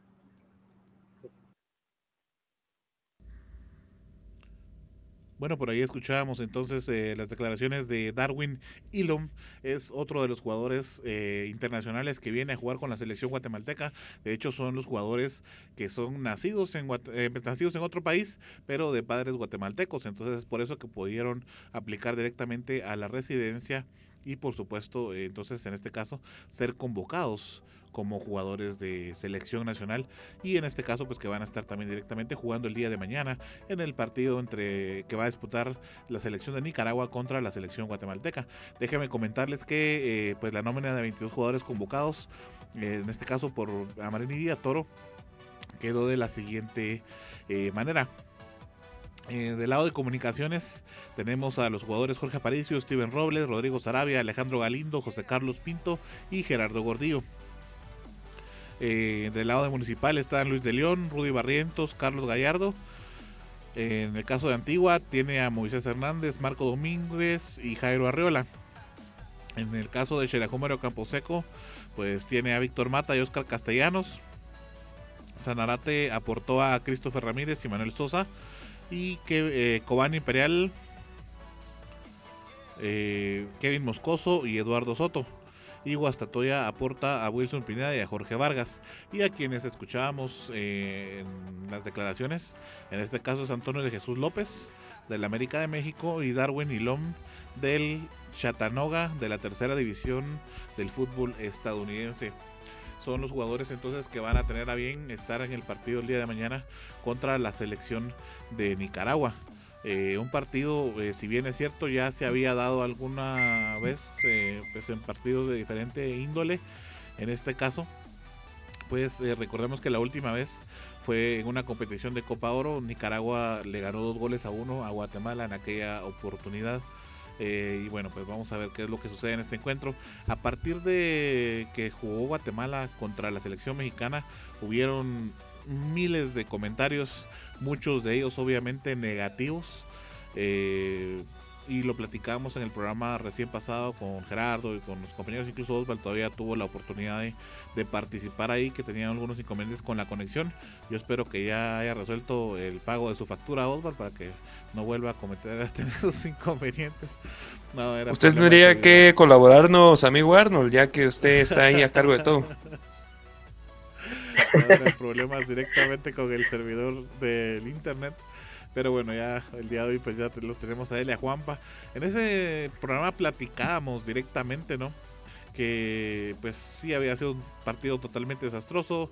Gerardo le decía de otra manera, hay formas de perder y la forma en que Guatemala perdió definitivamente había sido totalmente catastrófica.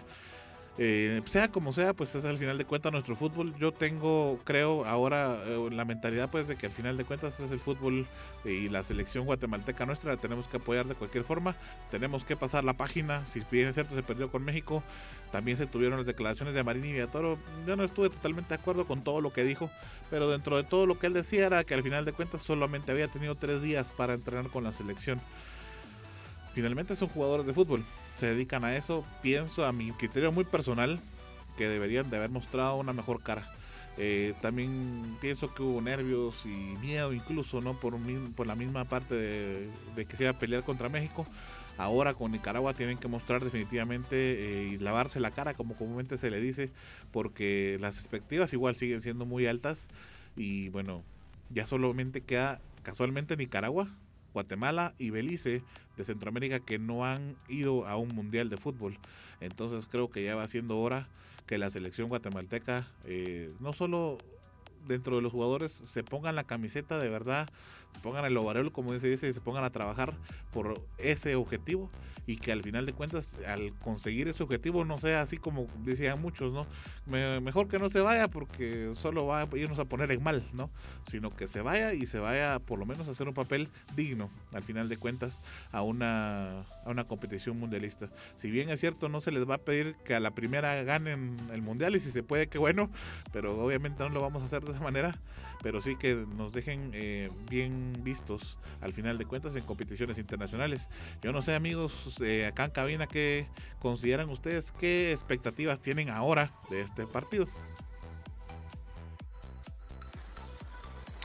Eh, bueno, viendo nuevamente la lista de convocados que tiene a Marina Viatoro para este encuentro, yo me pregunto por qué no está convocando lo que son delanteros. Es cierto, sí, va a convocar a lo que es Darwin Lom, que está militando lo que es la segunda división de, Estados Unidos, pero aparte de él, ¿qué otro delantero podemos encontrar en la nueva convocatoria para lo que es la selección guatemalteca?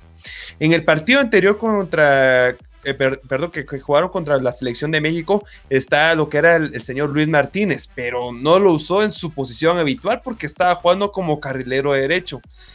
En el centro estaba jugando con Alejandro Galindo, algo con lo cual, por supuesto, yo no entiendo por qué lo está poniendo de esa manera, pero no sé qué vaya a pensar eh, Gerardo. ¿Qué piensas?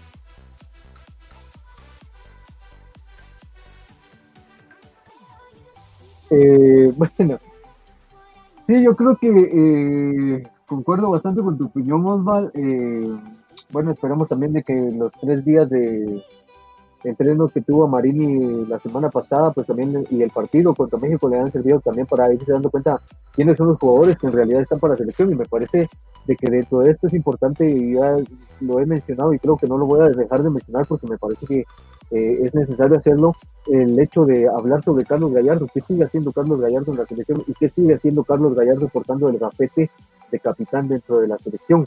Entonces me parece que también Marino Villatoro yo lo considero de momento un buen entrenador, un entrenador inteligente, ya lo platicábamos el viernes Arnold, eh, de que es un entrenador con mucha visión de fútbol a pesar de no ser, eh, a pesar de no haber sido jugador. Pero creo que es momento también de demostrar ciertamente, como decía Oswald, que no hay eh, esa, ¿cómo se le podría decir? Ese favoritismo, llamémoslo así, eh, con jugadores de los equipos capitalinos, como se hablaba o como era habitual en años anteriores. Esperemos de que de verdad eso se rompa y sea una estrategia con el objetivo de en realidad buscar algo importante, en realidad, como decías, eh, Arnold, eh, ya llevar a la selección mundial y ver un proceso en realidad eh, fuerte, un proceso serio. Pero bueno, esperemos de que en esta oportunidad contra Nicaragua, que es un equipo que por supuesto sabemos no es ni cerca de lo que es México, pero sabemos que es un equipo también que le complica ya a Guatemala en los últimos años y sobre todo que lo que decía Arnold de que en el último enfrentamiento pues de hecho perdió Guatemala contra Nicaragua pero esperemos eh, como decías también Arnold eh, que le vaya bien por el bien y por lo por supuesto por lo que somos guatemaltecos y por lo que tenemos expectativas siempre altas eh, a favor de la selección suponiendo que no sea el, el, resultado que todos esperamos, ¿crees, Gerardo, que se vaya a ver en peligro el puesto de Amarini y Toro? Suponiendo que no logre un buen resultado con Nicaragua. Eh, bueno, yo espero que no. Eh, yo espero que no porque me parece que tampoco es eh, momento para cortar el proceso. Me parece, bueno, nosotros conocemos poco de fútbol ciertamente y ese es el gusto y todo y, seguimos, pero sabemos que los procesos tampoco se dan de un día para otro, ¿no? Y menos en una situación tan compleja como la de este año de la pandemia, donde tenés que parar por siete meses el no poder entrenar por siete meses. Entonces, me parece que tampoco sería la decisión adecuada el ya poner en tela de juicio el puesto de Amarín y de Amarín y Toro, pero sino al contrario, me parece que el proceso debe continuar, pero me parece que debe ser Amarín y Toro el mismo él mismo el que denote pues de que sí tiene la visión eh, la visión correcta a donde quiere llevar a la selección guatemalteca no sé qué pensé eso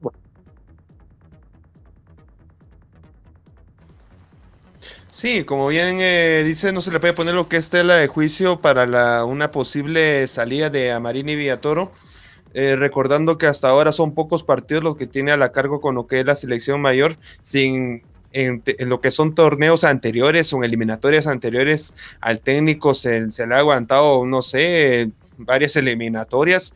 Y eso a pesar de todo que el técnico ha sido extranjero. Y ahora, ¿por qué no darle la oportunidad a lo que es un técnico nacional? Eso es cierto. Pero lo que no estoy de acuerdo con el señor Amarini Villatoro, ¿por qué no lleva lo que son jugadores de otros clubes? Eso lo comenté el día viernes. Ya aquí los compañeros van a decir que voy a empezar a hablar de lo mismo, pero es cierto. Yo no sé por qué se concentra con lo que son los equipos capitalinos, lo que es Amarini y Villatoro. Y esa tendencia se ha venido dando desde eliminatorias años atrás, con lo que es eh, municipal, con lo que es comunicaciones. Eh, así que me quedo con esos dos clubes porque si vemos la, la alineación pasada, tenía lo que eran cinco jugadores de comunicaciones y vuelvo a caer lo mismo de mi, de mi comentario de la, de la vez pasada. ¿Por qué poner a Steve Robles que venía de una lesión que estuvo parado durante seis o cinco meses? Cuando teníamos otros laterales en otros clubes a niveles de, de, de departamento que están, vienen activos, vienen haciendo una pretemporada regular y están haciendo unos partidos eh, de una buena manera. Yo venía poniendo el ejemplo del señor Jorge Matul, que está eh, militando con que es el equipo de Santa Lucía con su Guapa, con los encuentros que he visto cuando enfrentó a Xelajú Mario Camposeco, cuando enfrentó al equipo de comunicaciones, se ha desenvolvido de una manera muy, muy buena en esa posición que estuvo ocupando lo que es Steve Robles. Y como tú hablabas, eh, Gerardo, yo no sé por qué aún está convocando lo que es Carlos Gallardo. Es cierto, fue uno de los defensas eh, más espectaculares, más profesionales en su época, pero ahora ya, ya no es esta época, ya esa época ya, ya pasó y se queda prácticamente caminando eh, cuando están jugando contra jugadores eh, más jóvenes que él. Lo vimos en el partido contra la selección de, de México, que los pies ya no alcanzaron al rendimiento que traían estos, estos juveniles mexicanos y por lo mismo eh, debe hacer cambio en lo que son esas filas. Y vuelvo a repetir, ¿verdad? ¿Por qué? interrumpir, perdona. ¿Por qué se lleva a Oscar Castellanos, verdad? No entiendo. Ese, perdón. Te iba a decir que Carlos Gallardo es el único jugador que estaba cuando perdió Nicaragua, contra Nicaragua, Guatemala la última vez.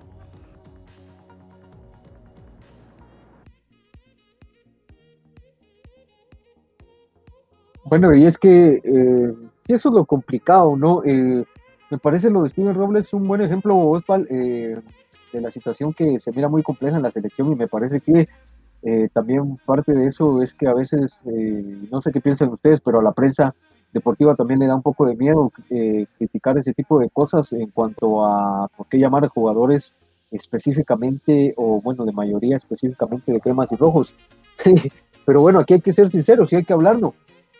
Estamos eh, eh, platicando sobre el hecho de que, o bueno, comentaba eh, sobre el hecho de que no hay delanteros natos en la selección más que este jugador y eh, el, de, el Chattanooga, y Luis Martínez, que realmente su posición nominal es ser delantero, pero bueno, no hay, no hay delanteros en realidad que, que, bueno, vayan como delanteros nominales en la selección.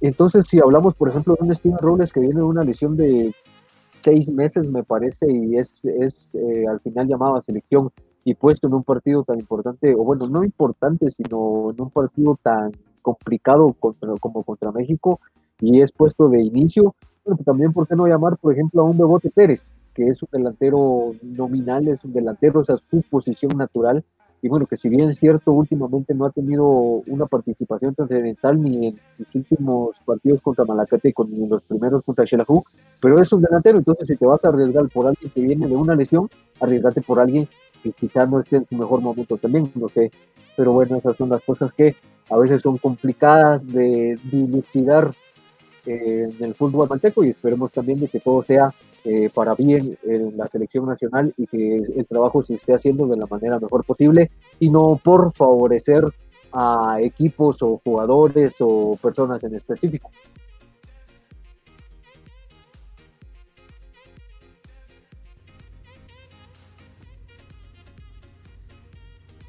Bueno, vámonos entonces eh, directamente con los vaticinios para el partido de mañana. Vamos a ver qué es lo que piensa cada uno y vamos a empezar con las damas. Así es que vamos a preguntarle a Heidi qué piensa. De hecho, también me gustaría escuchar que, pues, bueno, obviamente qué es lo que espera del partido de mañana y por supuesto, eh, pues su vaticinio. Vamos, Heidi. Bueno, eh, después de, del partido que de México y Guatemala, pues esperamos que este próximo partido la selección de Guatemala por lo menos se defienda, ¿no? Porque, como dijo Gerardo, hay formas de perder y, y esta vez creo que Guatemala nos, o sea, el equipo, la selección de Guatemala nos decepcionó de varias formas porque ni siquiera se defendía y y por lo menos que nosotros hubiésemos tenido eso de decir, por lo menos jugó bien, ¿verdad? Por lo menos se defendió o, luchó para hacer un gol, pero no se vio nada de eso, ¿verdad? Entonces esperamos que mañana, pues, por lo menos un empate ahí. y ya voy yo con los empates, ¿verdad? Pero, pero es...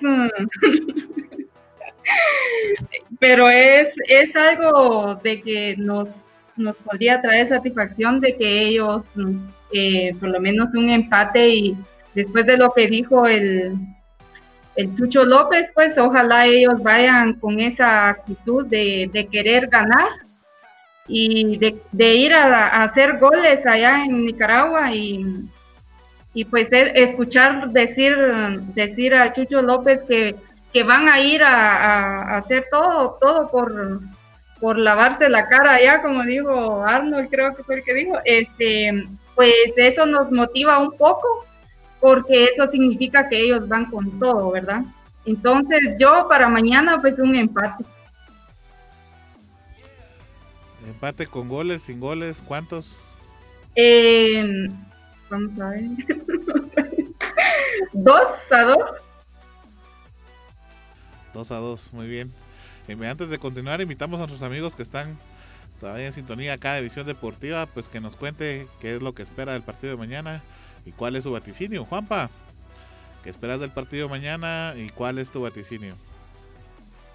Bueno, creo que va a ser un partido bastante importante para las dos elecciones porque van a ver de qué están hechas. Creo que para Guatemala es un partido muy importante que va a ser muy exigente y lo tiene que ganar porque el último partido lo perdió contra México y a todos los que somos aficionados nos dejó con un mal sabor de boca de que la selección todavía sigue siendo la misma desde hace muchos años y no ha, no ha mejorado. Creo que sí es muy importante que gane mañana para que, que cambien los rumbos y pueda volver a ser una selección que, si no dominarla con CACAF, pero sí estar entre las primeras tres, cuatro plazas. Creo que mañana puede ganar la selección de Guatemala 2 a 1. Gracias, Juanpa. Osval. Bueno, ya con todo lo que hablamos y bueno, va a jugar contra la, selección de Nicaragua. Yo digo que es un empate con goles, así que espero gritar goles. Lastimosamente también para Nicaragua, solamente preferiría gritar los goles a, favor de la selección guatemalteca, pero va a ser un empate de, uno, uno uno, va a ser para este partido.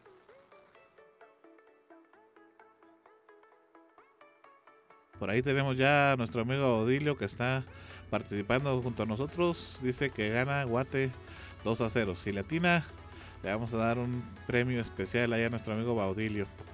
Bueno, Gerardo.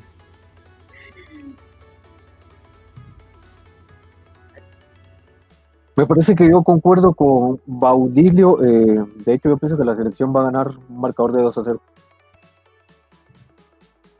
Y con nuestro compañero Manuel San Juan también. Ahí está, y si gana Manuel nos invita a algo. Al que le atine el marcador le vamos a dar ahí su premio. Gracias Manuelín. Y bueno, eh, yo me voy a tirar a, a lo mismo que Juanpa. Si la selección se lo propone, podría ganar 2 a 1. Voy a tirar yo con el 2 a 1. Le gana Guate. Bueno,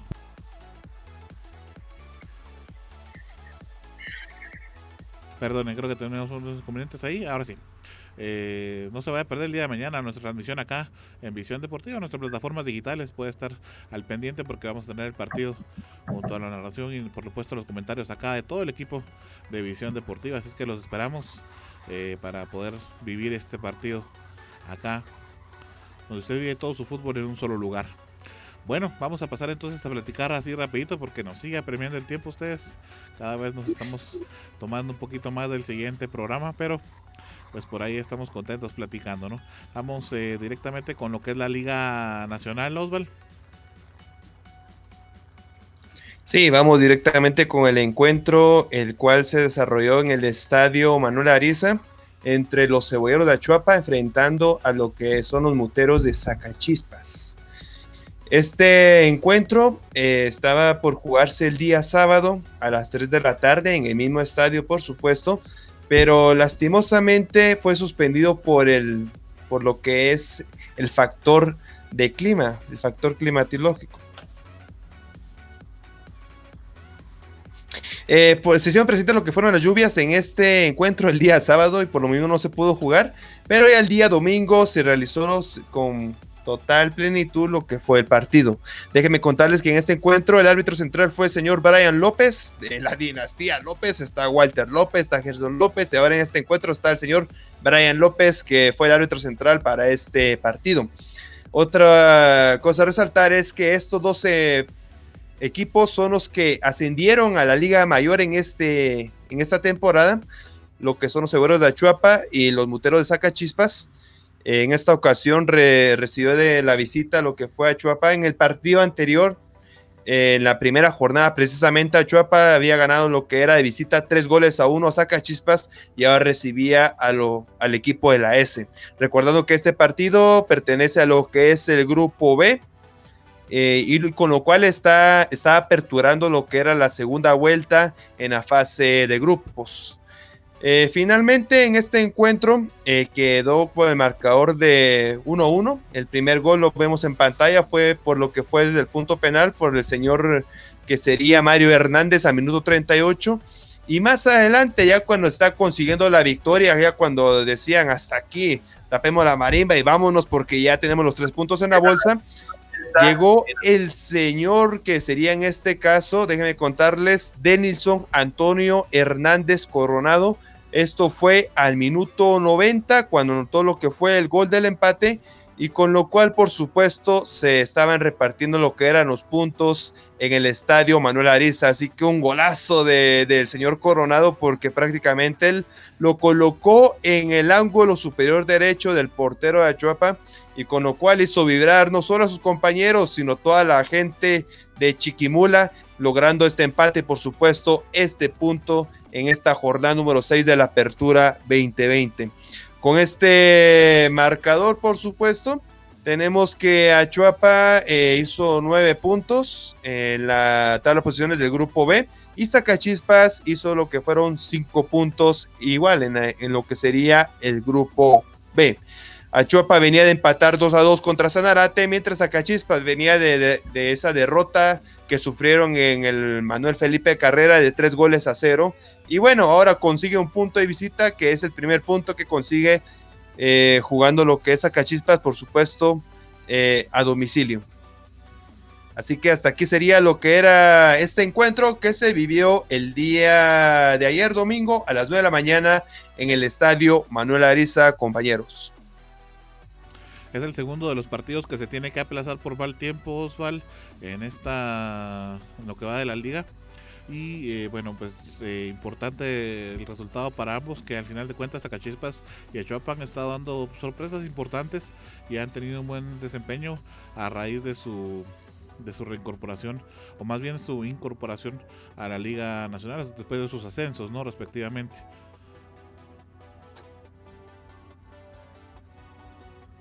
Sí, así es, así que es como se da lo que es este, este encuentro, se vuelven a encontrar otra vez estos dos equipos que anteriormente lo hacían en la primera jornada y antes lo hacían en la primera división y bueno, ahora en un partido totalmente oficial de la Liga Mayor.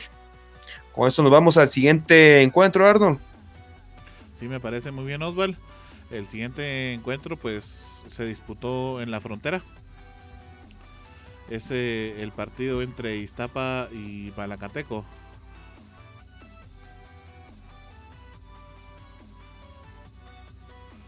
En donde al final de cuentas pues Malacateco inició ganando este encuentro, el primer tiempo pues prácticamente podemos decir que lo dominó en su totalidad el equipo de los Toros, pero eh, sucedió algo bastante interesante Osvaldo y es que fíjate que de a poco Iztapa pues empezó eh, a manejar el balón y poco a poco fue sorprendiendo a los Toros y gol tras gol al final de cuentas terminó este partido perdiendo el equipo local, el equipo de Malacatán, por tres goles a uno.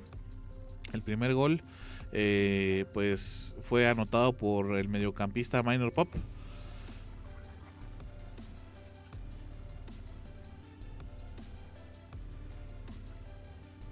Por ahí vemos algunas de las jugadas que se produjeron en este encuentro. Y bueno, ahí veíamos la anotación entonces.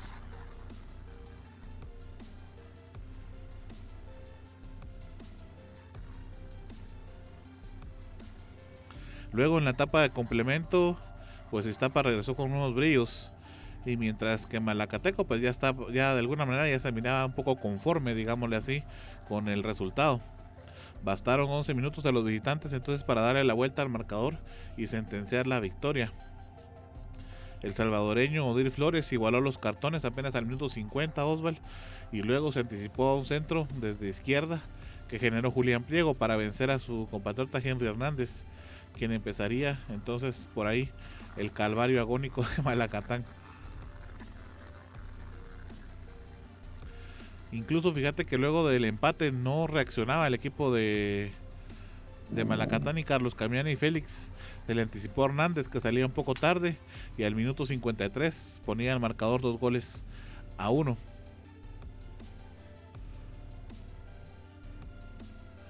Esto pues, producía que Ronald Lavala Gómez, el director técnico de Malacatán, realizara algunos cambios de forma precipitada, porque imagínate, pues un balde de agua fría totalmente, que después de ir ganando ya fueran perdiendo 2 a 1.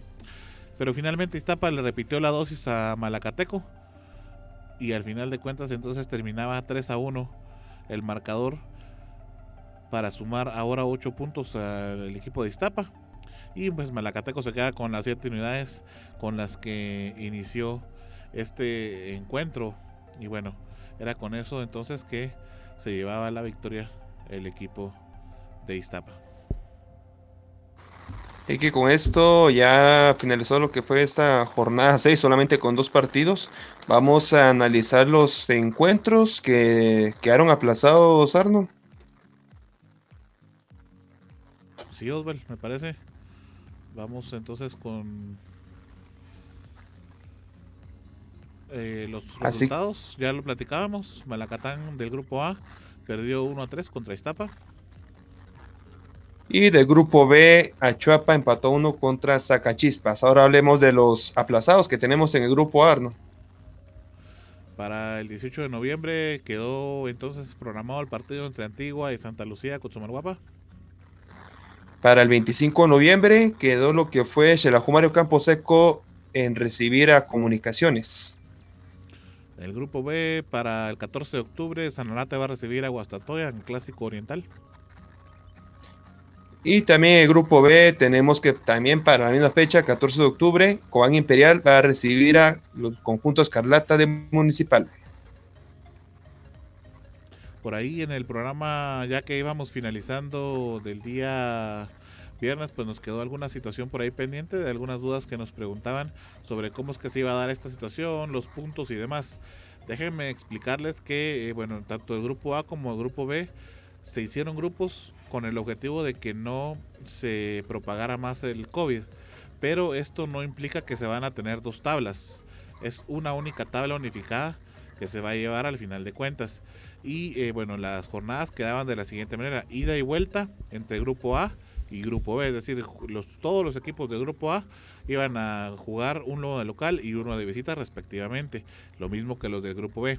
Eso iba a ser hasta el 1 de noviembre. El 1 de noviembre finaliza en, entonces, en este caso, eh, la fase de grupos. Y luego viene la fase de intergrupos que iniciaría, eh, vamos, a, de una vez les voy a dar la fecha específica en la que iniciaría esto de los, de los intergrupos, que sería el fin de semana del 7 y 8 de noviembre.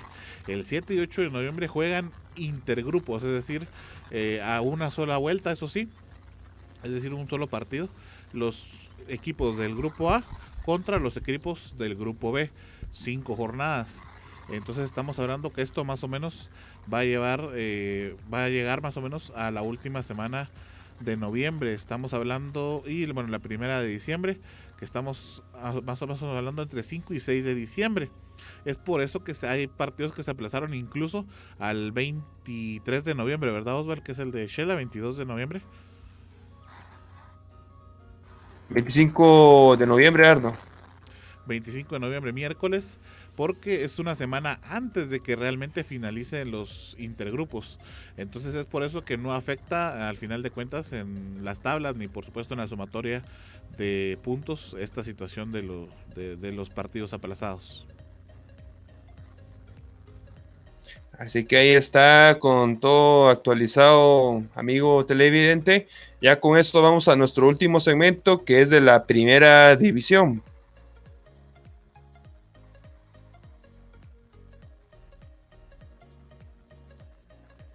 Bueno, y es que sí, eh, bueno, el tiempo se pasa volando cuando estamos en el programa y por eso es que nos tomamos más para abarcar de manera lo mejor posible o de la manera mejor adecuada, eh, pues eh, toda la información que tenemos para brindarles. Así de que también empezó ya el torneo de primera división de la Liga Nacional Guatemalteca.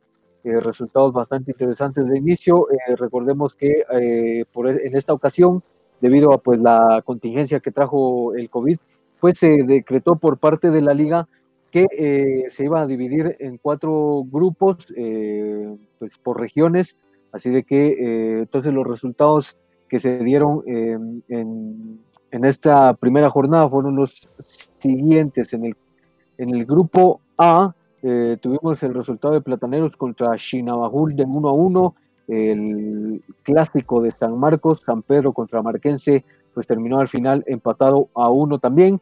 En el grupo B, el Coatepecano jugaba contra el Puerto de San José y al final el encuentro terminó 0 a 0. En el grupo C, el encuentro entre Petapa y Chimaltenango, que de hecho fue el partido que abrió, eh, bueno, toda la temporada de la primera división, terminó en empate a cero.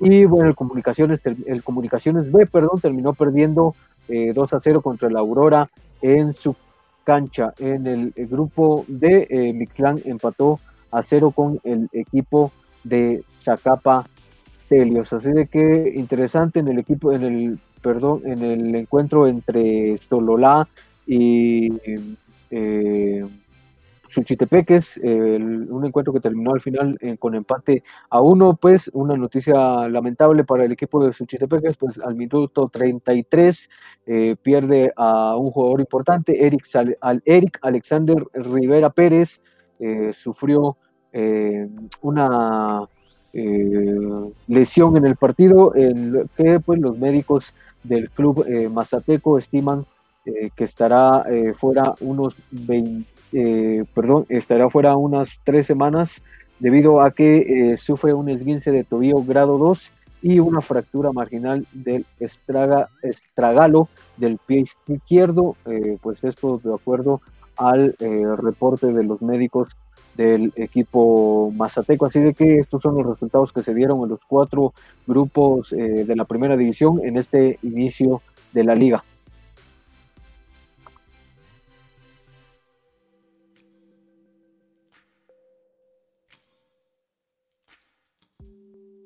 Bueno, por ahí lamentable la noticia para Suchitepeques eh, al final de cuentas, eh, bueno, en el inicio de la jornada 1, en donde pues todavía no se puede ir evaluando la tabla porque de cada uno de los grupos descansaba un equipo, ¿verdad? Entonces, también pues, vamos a esperar un poco más el avance de las jornadas para poder ir analizando las tablas. Bueno, estamos finalizando nuestro programa ya de este día.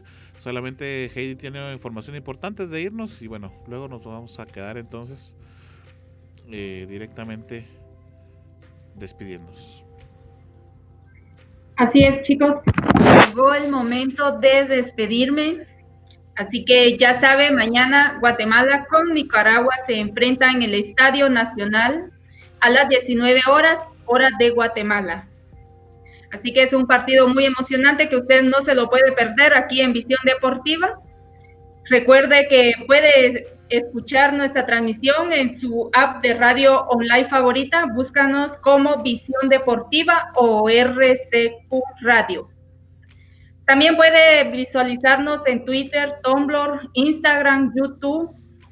Y a todos los amigos que nos están escuchando, recuerde que si tiene problemas con su computadora, con su celular o tablets, Global Tech son los expertos. Llámalos al 47 24 82 42 o escríbeles al WhatsApp 44 44 98 10. Global Tech Solución Informática. Nos vemos mañana a las 19 horas cuando Guatemala se enfrente con Nicaragua. Feliz noche, chicos. Gracias, Heidi. Eh, bueno, Juanpa, ¿nos vamos? Por supuesto que sí, compañeros. Fue un gran gusto compartir con ustedes este momento platicando de las ligas nacionales e internacionales. Y recuerde mirarnos mañana la transmisión entre Nicaragua y Guatemala. Pásela bien, feliz noche. Nos vamos, Osvaldo. Claro que sí, así que muchas gracias a usted, amigo televidente, que es el principal protagonista de, nuestras emisiones de visión deportiva. Y desde ya hacerles la invitación para el día mañana en el partido de lo que va a jugar nuestra selección guatemalteca, visitando a la selección de Nicaragua desde las 7 de la noche, por supuesto con la narración y comentarios del mejor staff del estado ganador de división deportiva. Así que pase una buena noche, hasta la próxima. Gracias Osvaldo. Nos vemos. Vamos, Gerardo.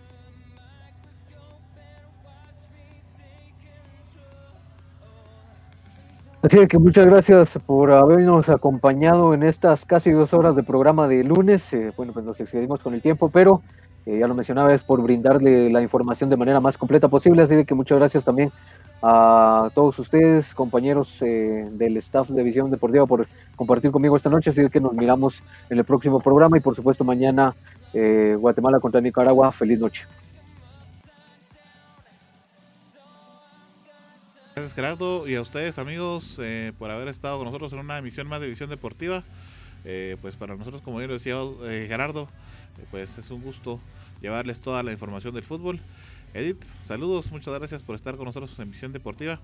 Y bueno, nos esperamos a todos el día de mañana a partir de las 18 horas con 45 minutos. Iniciamos la previa del encuentro y a las 7 rueda el balón. Los esperamos. Muchas gracias. Se despide su amigo servidor Arnold Rivera. Hasta la próxima. Gracias por haber estado con nosotros en una edición más de Visión Deportiva. Recuerde seguir informado a través de nuestro